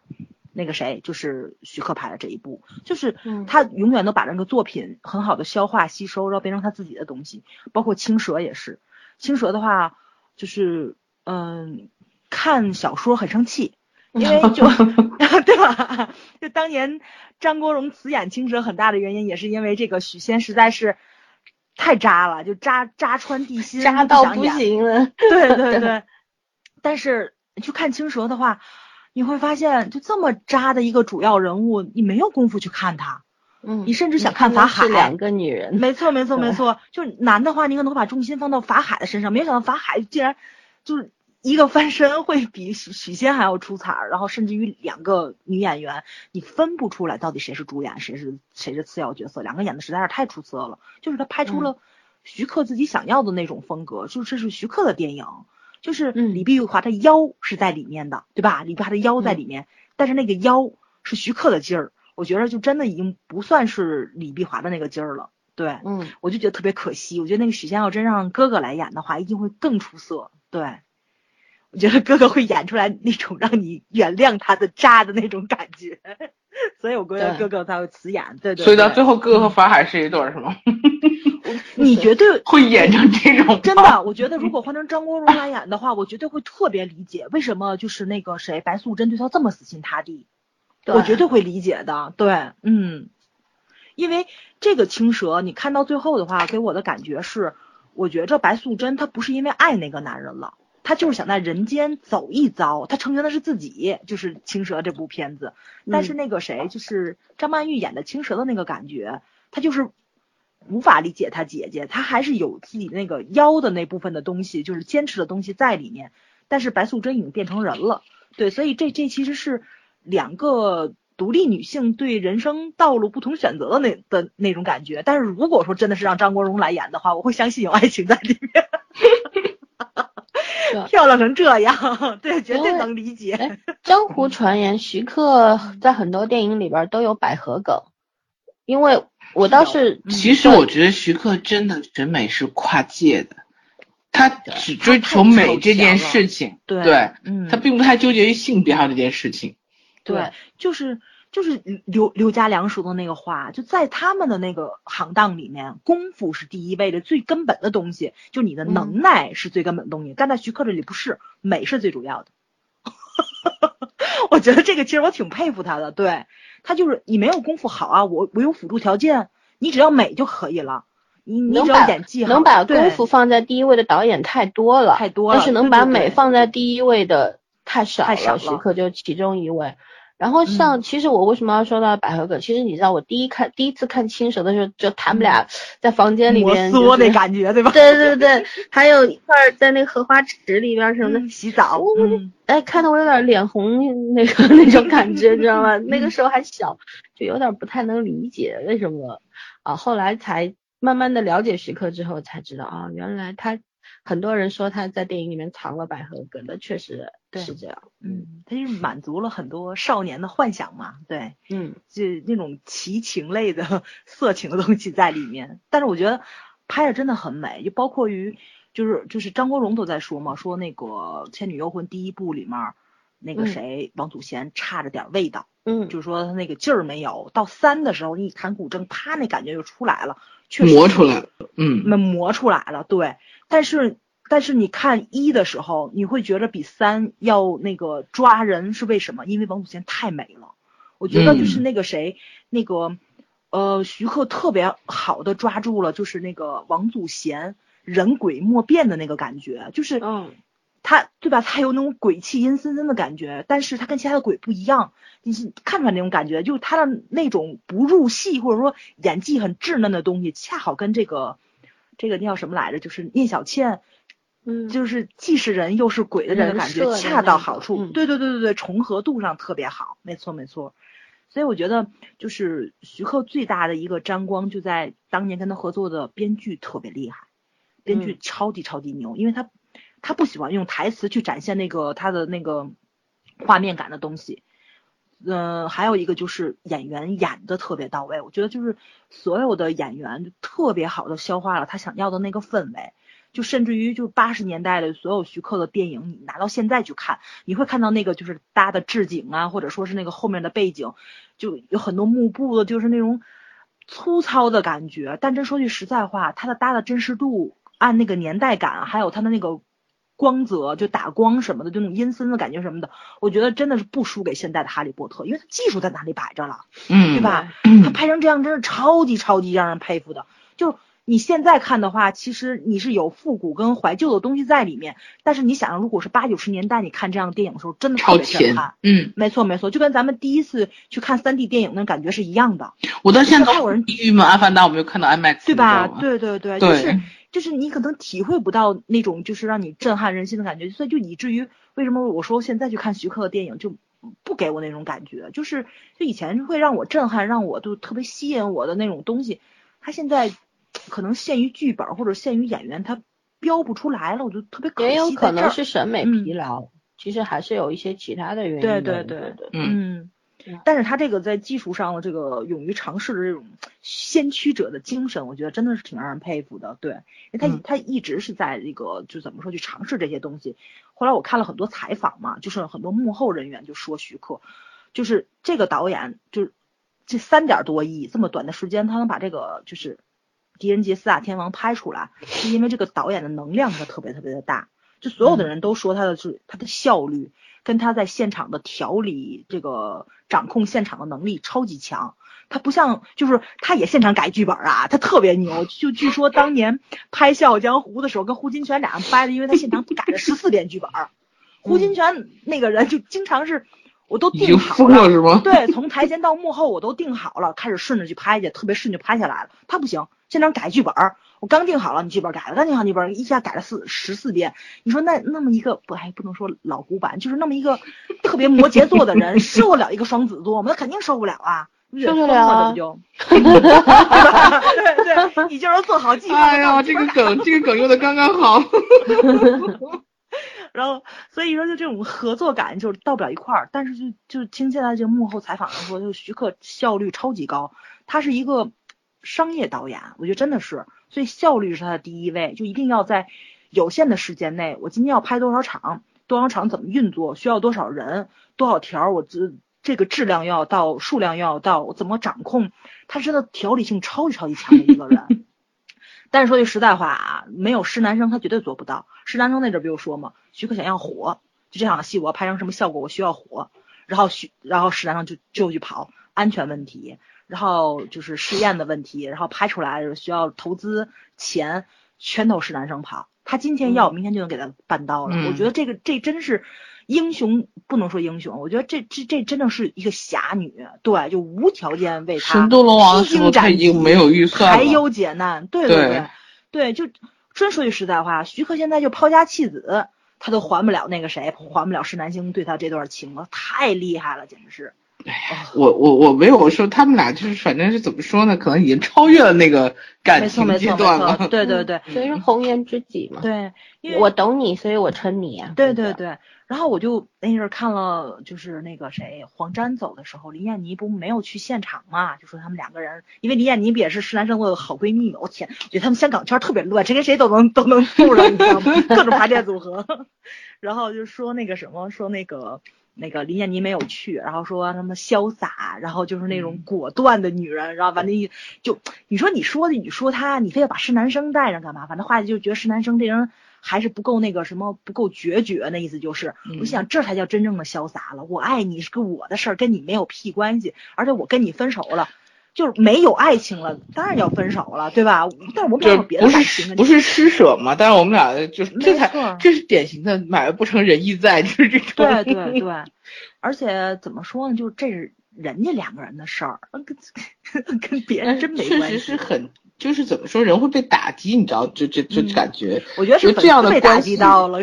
对，就就这种关系到最后，你可能也没有办法善终，就大家都觉得这不是不是一个善终的事儿。你你有，但是有没有印象？就是那个一几年的时候，不是大批量的娱乐圈人离婚吗？或者说他说出轨啊、相信啊，是吧？就不相信爱情，就从那时候开始的。没错没错，其中就有嘛，是男生都离开徐克了，我再也不相信爱情了。人家是离婚了。其他人 其他人不在一起，可能打击还小一点，但是徐克是男生，真的会打击到很多人。可是他们两个人还一起拍片子啊，我怎么就没事儿呢？你什么时候有事儿过？大家想太多，你知道吗？其实我一直觉着那个谁，就是那个徐克有点配不上施南生。对，哎，我觉得其实女人活成这样就行，有感情就在一起。如果实在没有感情的话，也不一定非要说必须，没错，必须一个婚姻捆死大家，就是这样。而且他们两个人当年结婚也挺逗的，他们两个九六年结的婚嘛。然后就那阵儿，我印象中好多采访啊，或者什么乱七八糟去问，我印象中特别深，就是施南生最后就是因为九七年不就回归嘛，就有很多很敏感的东西。香港那阵儿不挺那个挺乱糟糟的嘛，说白了就是那种民心浮动的那种东西。对，我我印象中就是那种特别深的是那阵儿黄子黄子华。开邓笃笑不就是谋炭烧嘛？就是很多说了，就这种香港那种焦虑感，就回归的焦虑感，这肯定在，因为你大 boss 换了嘛，所以会有很多不确定的东西在里面，而且这种底层的这种人心浮动啊，就是你所有的东西可能都会在变，所以所以就有很多不确定在里面。而施南生他是好像是有英国国籍的，他当年跟徐克结婚有很大的原因，其实就是想给徐克一个安稳，就有什么事情的话可以走。其实我觉得是男生才不是那种需要需要那个什么没错没 错，就是需要婚姻的女人。对，我觉得就那个时候就那个感觉，你会觉得就是他真的很爱这个男人，他想为这个男人付出很多，他他是在庇护这个男人，你知道吧？嗯，但是我觉得这个东西真不是说谁付出多谁付出少的问题，只不过感情到那里了，两个人就是不管是商谈的还是怎么样，就都他们两个人自己的事情。对，而且施南生在很多采访里面都说过，就是他特别。尊重他的妈妈，然后他妈妈给他了很多的那种不是妈宝的那种感觉啊，就是他妈妈给他很多人生建议，就包括他在英国留学的时候，他母亲给他寄了很多，就是当年像香港啊、台湾啊那种很流行的文化那种东西，像什么，就是不是一一说这叫流行文化，就是金庸啊、古龙啊，就是，然后那个谁，就是那个那个那个琼瑶的小说啊什么，他说那种东西对他影响其实还是很大的，就是。是一个很，她是一个很开放的女性，她她自己都说她一辈子都没想结过婚，因为她妈妈跟她说的是，女人一定要把自己要抓在自己的手里，她没想过结婚。她其实就到九九六年的时候，我觉得那个那个时候她可能就是很大部分就是想让徐克安心，就是别那么浮躁，所以才跟他结的婚。所以到以至于到他们两个人多少年以后，就是徐克的那个绯闻就一直没有断过。对我跟你说，香港的导演我觉得可比明星好看多了，他们的段子简直是。那才是精彩人生，对对对，没错没错没错。你没发现刚刚说电影的时候，早上这个有气无力的，一说八卦，对对对对，立刻满血复活。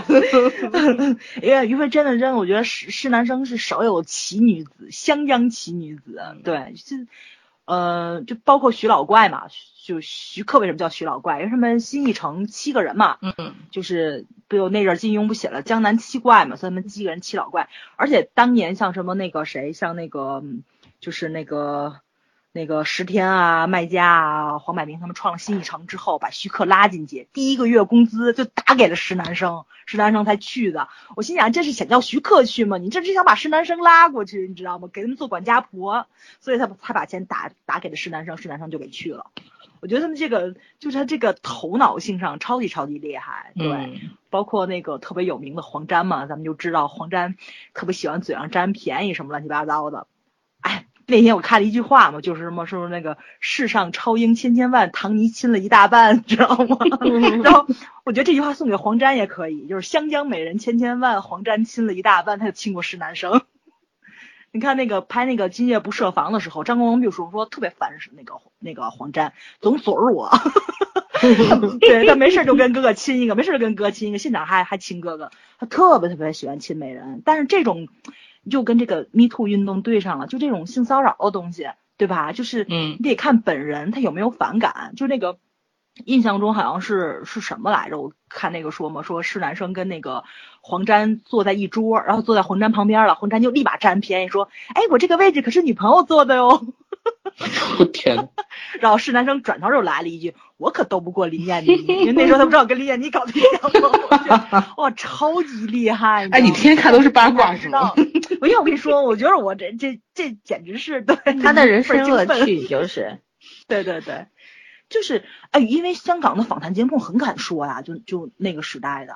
然后香港访谈节目有一段就是完全是以娱乐性为那个什么的，所以肯定是八卦讲越多越越越会收视收视率越高嘛。没错，就是我觉得可能他们那种就是受西方英国教育比较那什么，就是展现我的个性。就我这个个性也许会让很多粉丝不舒服，但这是真这是真实的我，你得接受。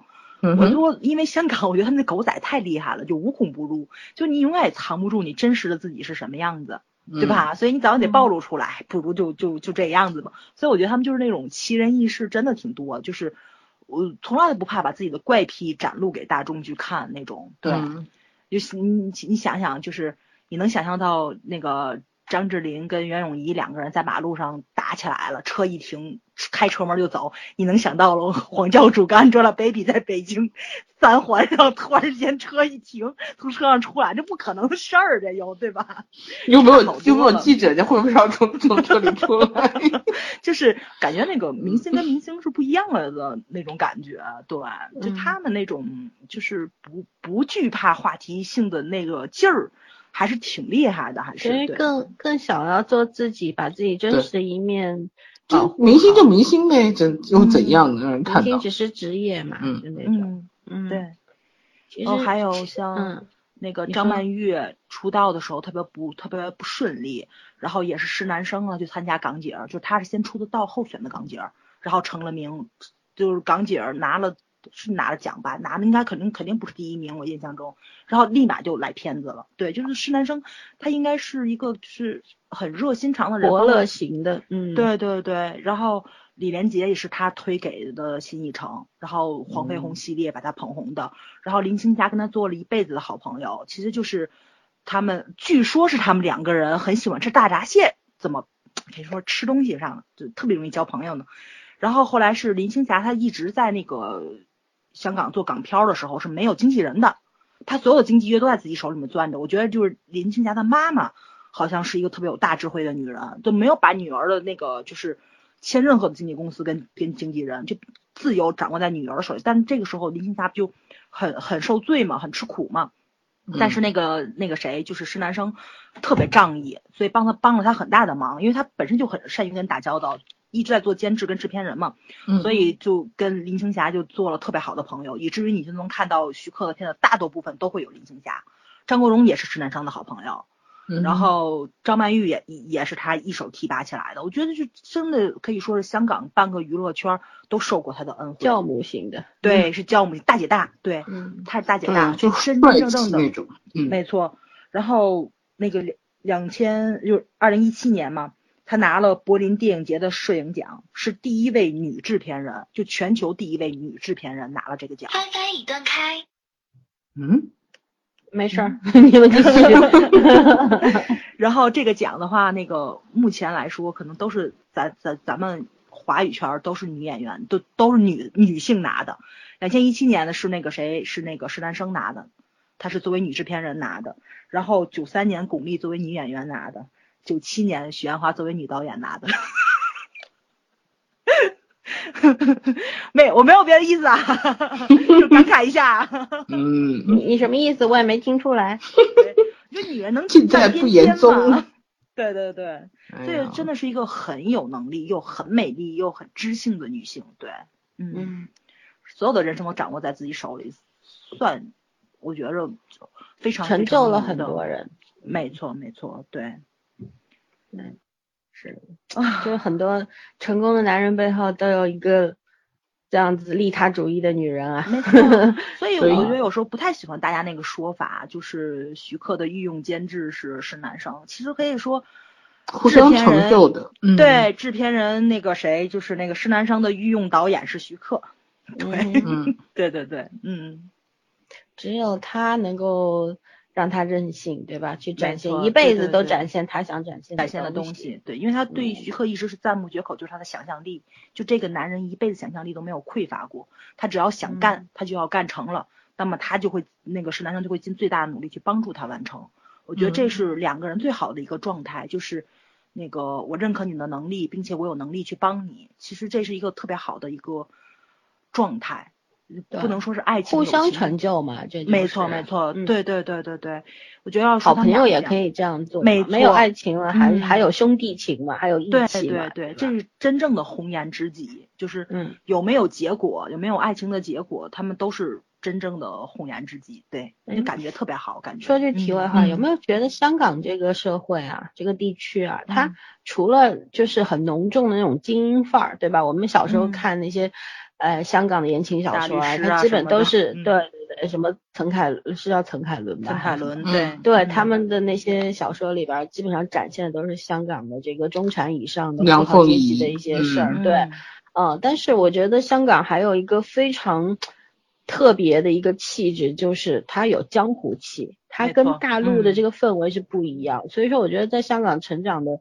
这帮人，他身上也自带一一一种就是江湖气。你可以讲他有可能有一点侠气，但是我觉得就是那种江湖人士那种呃不羁，还有那种不太会被条条框框束缚的那种能量。没错，嗯，所以我觉得为为自己而活。对，嗯所以我觉得就是中期的徐克的作品就特别符合这种。如果那个时候他拍一部大唐的话，我觉着我一定会特别特别想看，因为我就一直特别喜欢李白嘛。我觉得李白就是有那种喝酒喝高了跳到河里面去赏月的那种啊，就是跳嗯到水中的月光的那种感觉。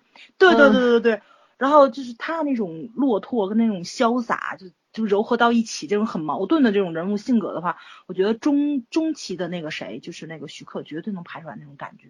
嗯对，嗯但是他现在拍电影越来越萧瑟，让我觉着，对，其实就是那种就是鲜衣怒马的少年，在江湖上漂泊久了，就已经无处归乡的那种感觉。然后我沧觉得，桑了那种感觉。对嗯对对，然后还是挺难受的，还是对，嗯对，呃，这两正好昨天看到，嗯，是昨天，今天早上嗯看了那个《三联生活周刊》嗯写那个四大天王嘛，他其实是否定了徐克的这一部电影，其实正好能够遥遥的对上早儿刚说的这些东西啊，嗯我可以念一下，他说《狄仁杰》系列呢是徐克在新时期开辟的新形式，虽然各个武功高强，却难称武侠，不如说是公案。既身负绝技的高手在体制内办案，三武、三侠五义等话本小说均属此类。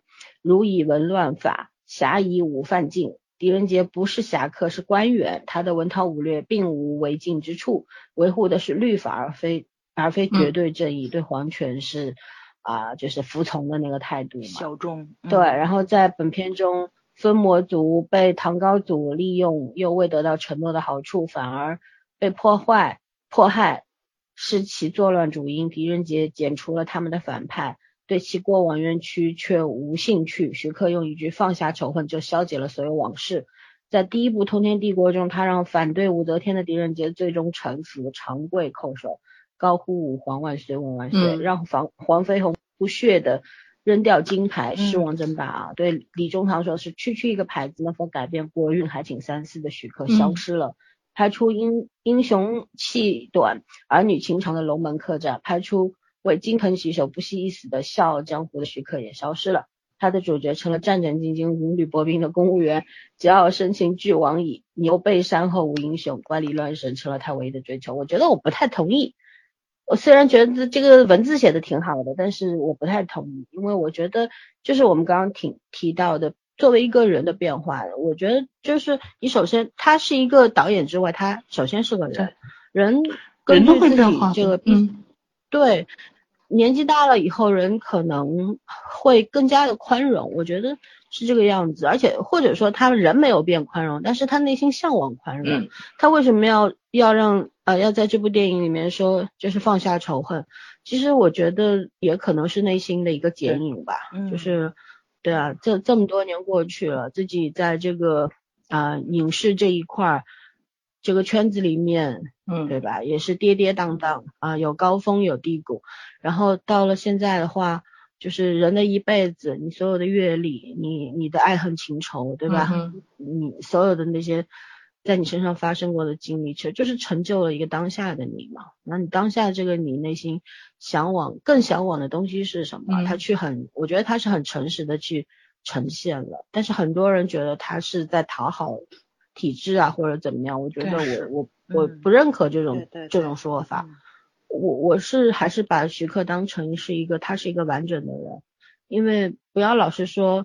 好像呃导演来了大陆或者怎么样就会服从于体制会臣服或者怎么样？我觉得不是的。你包括像《红海行动》的导演，他真的表现出了臣服吗？我觉得也不是吧。他在呃尽可能的展现他内心的那个世界。所以说还是就是这些影评其实写起来特别容易，可是我随便讲讲就可以了。嗯，对。绝对的去将否否定一个导演他的作为，然后他的思想的话，我觉得也没有什么大的意义在那边。也可以成为你思考的一个角度，对吧？但是我觉得不能够成为一种标准。然后我还是觉得像徐克，他为什么要拍这种立地成佛的东西？为什么包括那个蜂窝族的族长，突然就就就放下一切了，或者怎么样？他只是我觉得他是留了一个。空白在那边，你根本就不知道他之后会去哪里，影片也没有交代。我当时想的是他会不会跟着原策法师去当一个小沙弥，或者是怎样，但是或者 又不知道武则天和李治到底会怎么处置他们，或者怎么样，他都没有说。我觉得如果他真的是让让这些让这个风魔族的这些族人族长臣服于体制的话，那才是他真的变节了，而。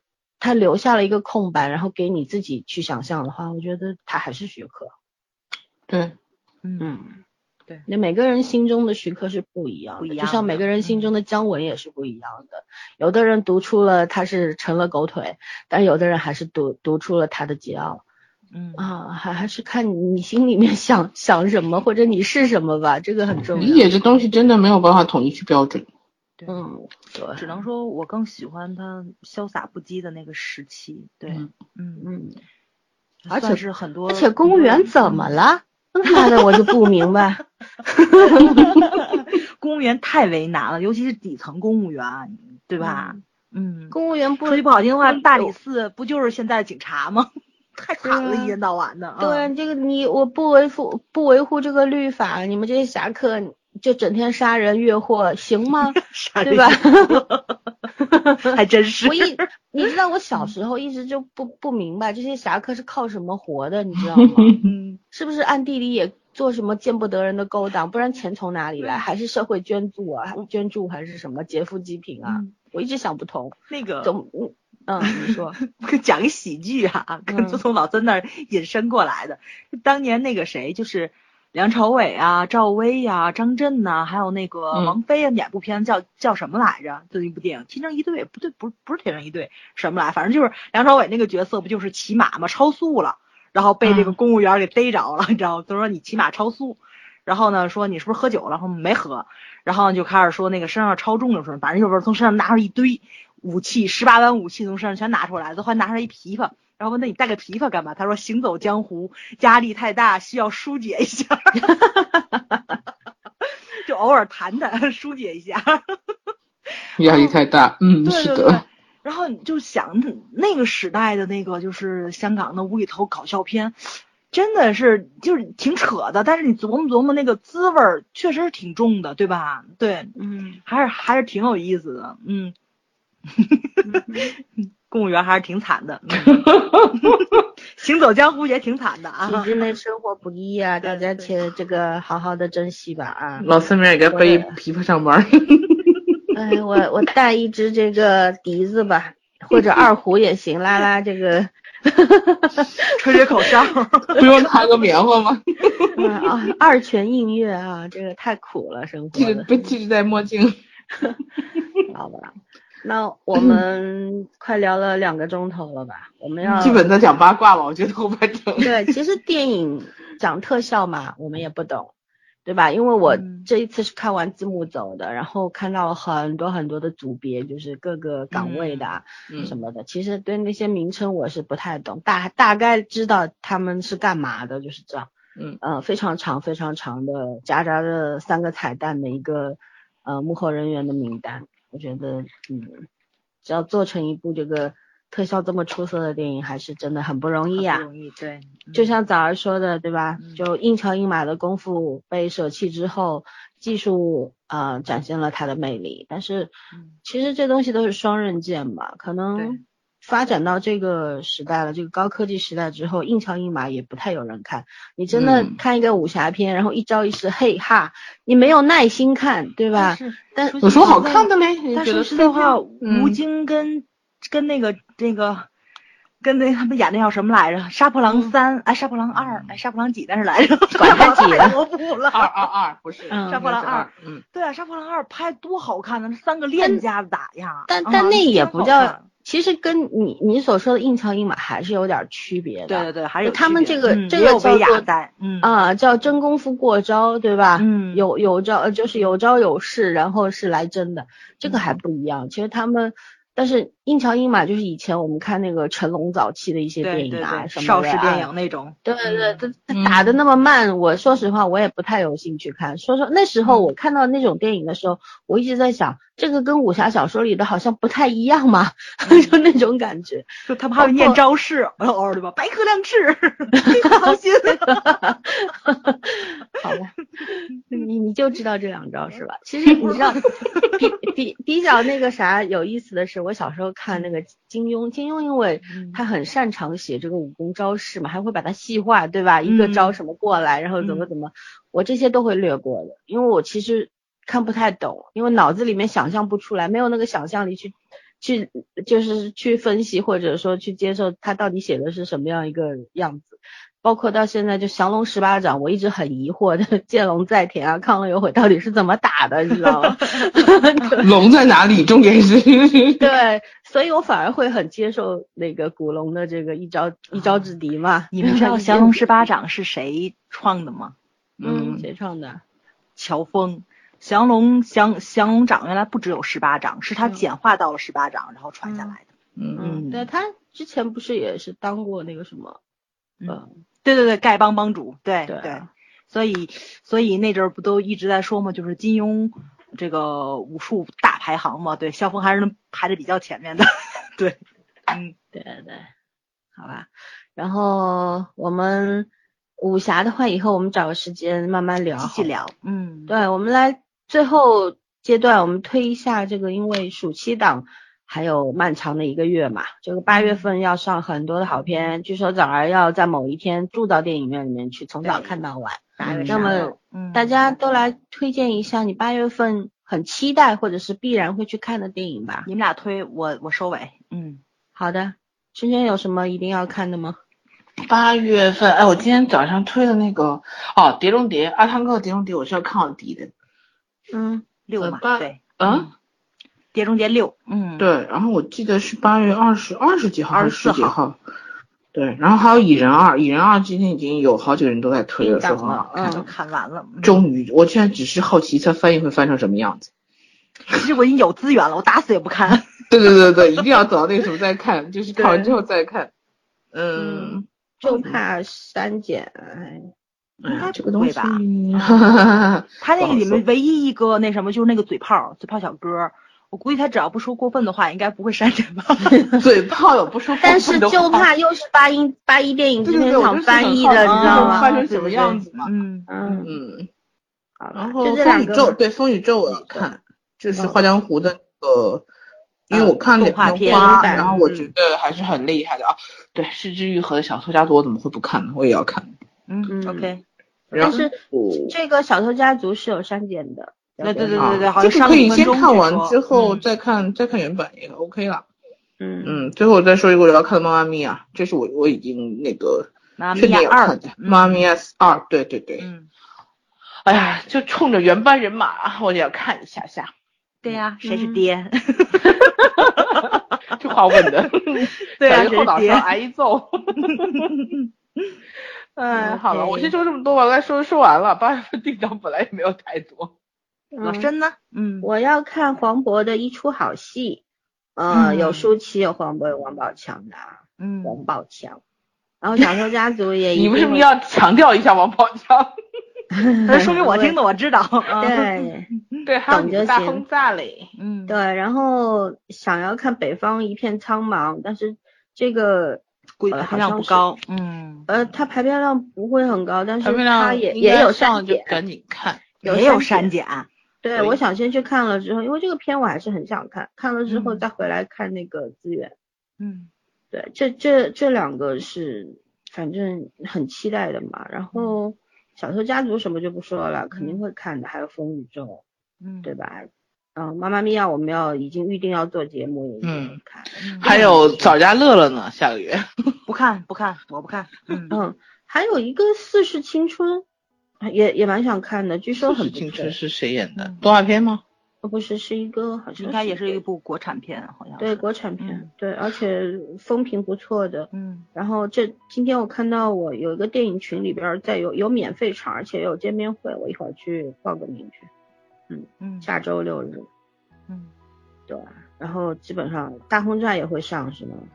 那大轰炸哦，你的名字那个《四世青春》，他有一个导演有过参加过你的名字的制作大。轰炸，老孙你看，我支持你看，给我讲讲好，我再去啊。嗯，我老会看三说我就不，告诉你，因为我会 我会我觉得导演特别不容易，所以对对，因为这部片子真是历时太久了。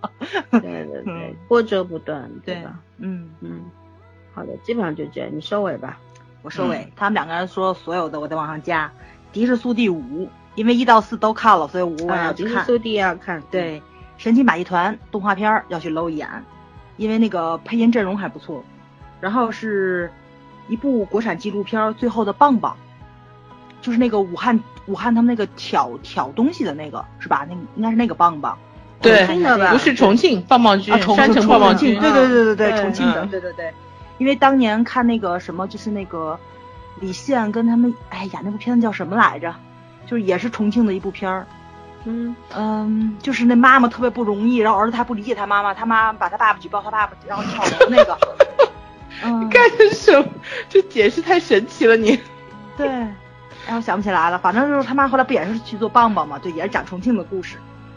对，嗯所以这部片我要去看，最后棒棒是一部纪录片儿。还是很厉害，很难，很很辛苦的职业。没错，还然后就是《精灵旅社三》，也是对一部盼了很久的动画片儿，这也要去看。精灵旅社还是很牛的，嗯，没错，对，因为一跟二就就挺好看的。黑暗系童话，三，嗯，三应该也不会差。对，它虽然 不不不，我觉得这真不是黑暗系童话啊，造型是黑暗系，对对对，就是那个，就是外外国孩子们很喜欢过万圣节的感觉，就是这些恐怖系的小小萌宠，对，故事也挺好玩的，会讲家庭啊，什么母女关系，不对，父女关系啊，乱乱七八糟的东西在里面，所以我估计三应该也会很好看，所以我我我期待一下，嗯嗯，差不多一网打尽了吧，咱们感觉八月份好多动画片还不错，不错，比七月份四世相比较好青春是日本的，也是嗯，个他是把中国几个城市给嗯。给统，就是说统一壁画化了。老三，你说的嘛？四世青春是吗？我查查。对，四世青春，四四亿的四。嗯，嗯，大写的那个四，一二三四。就是你，就是画风一看就有点像你的名字，后来看有个导演是参加过制作的。啊，嗯四青春哦对，八月四号。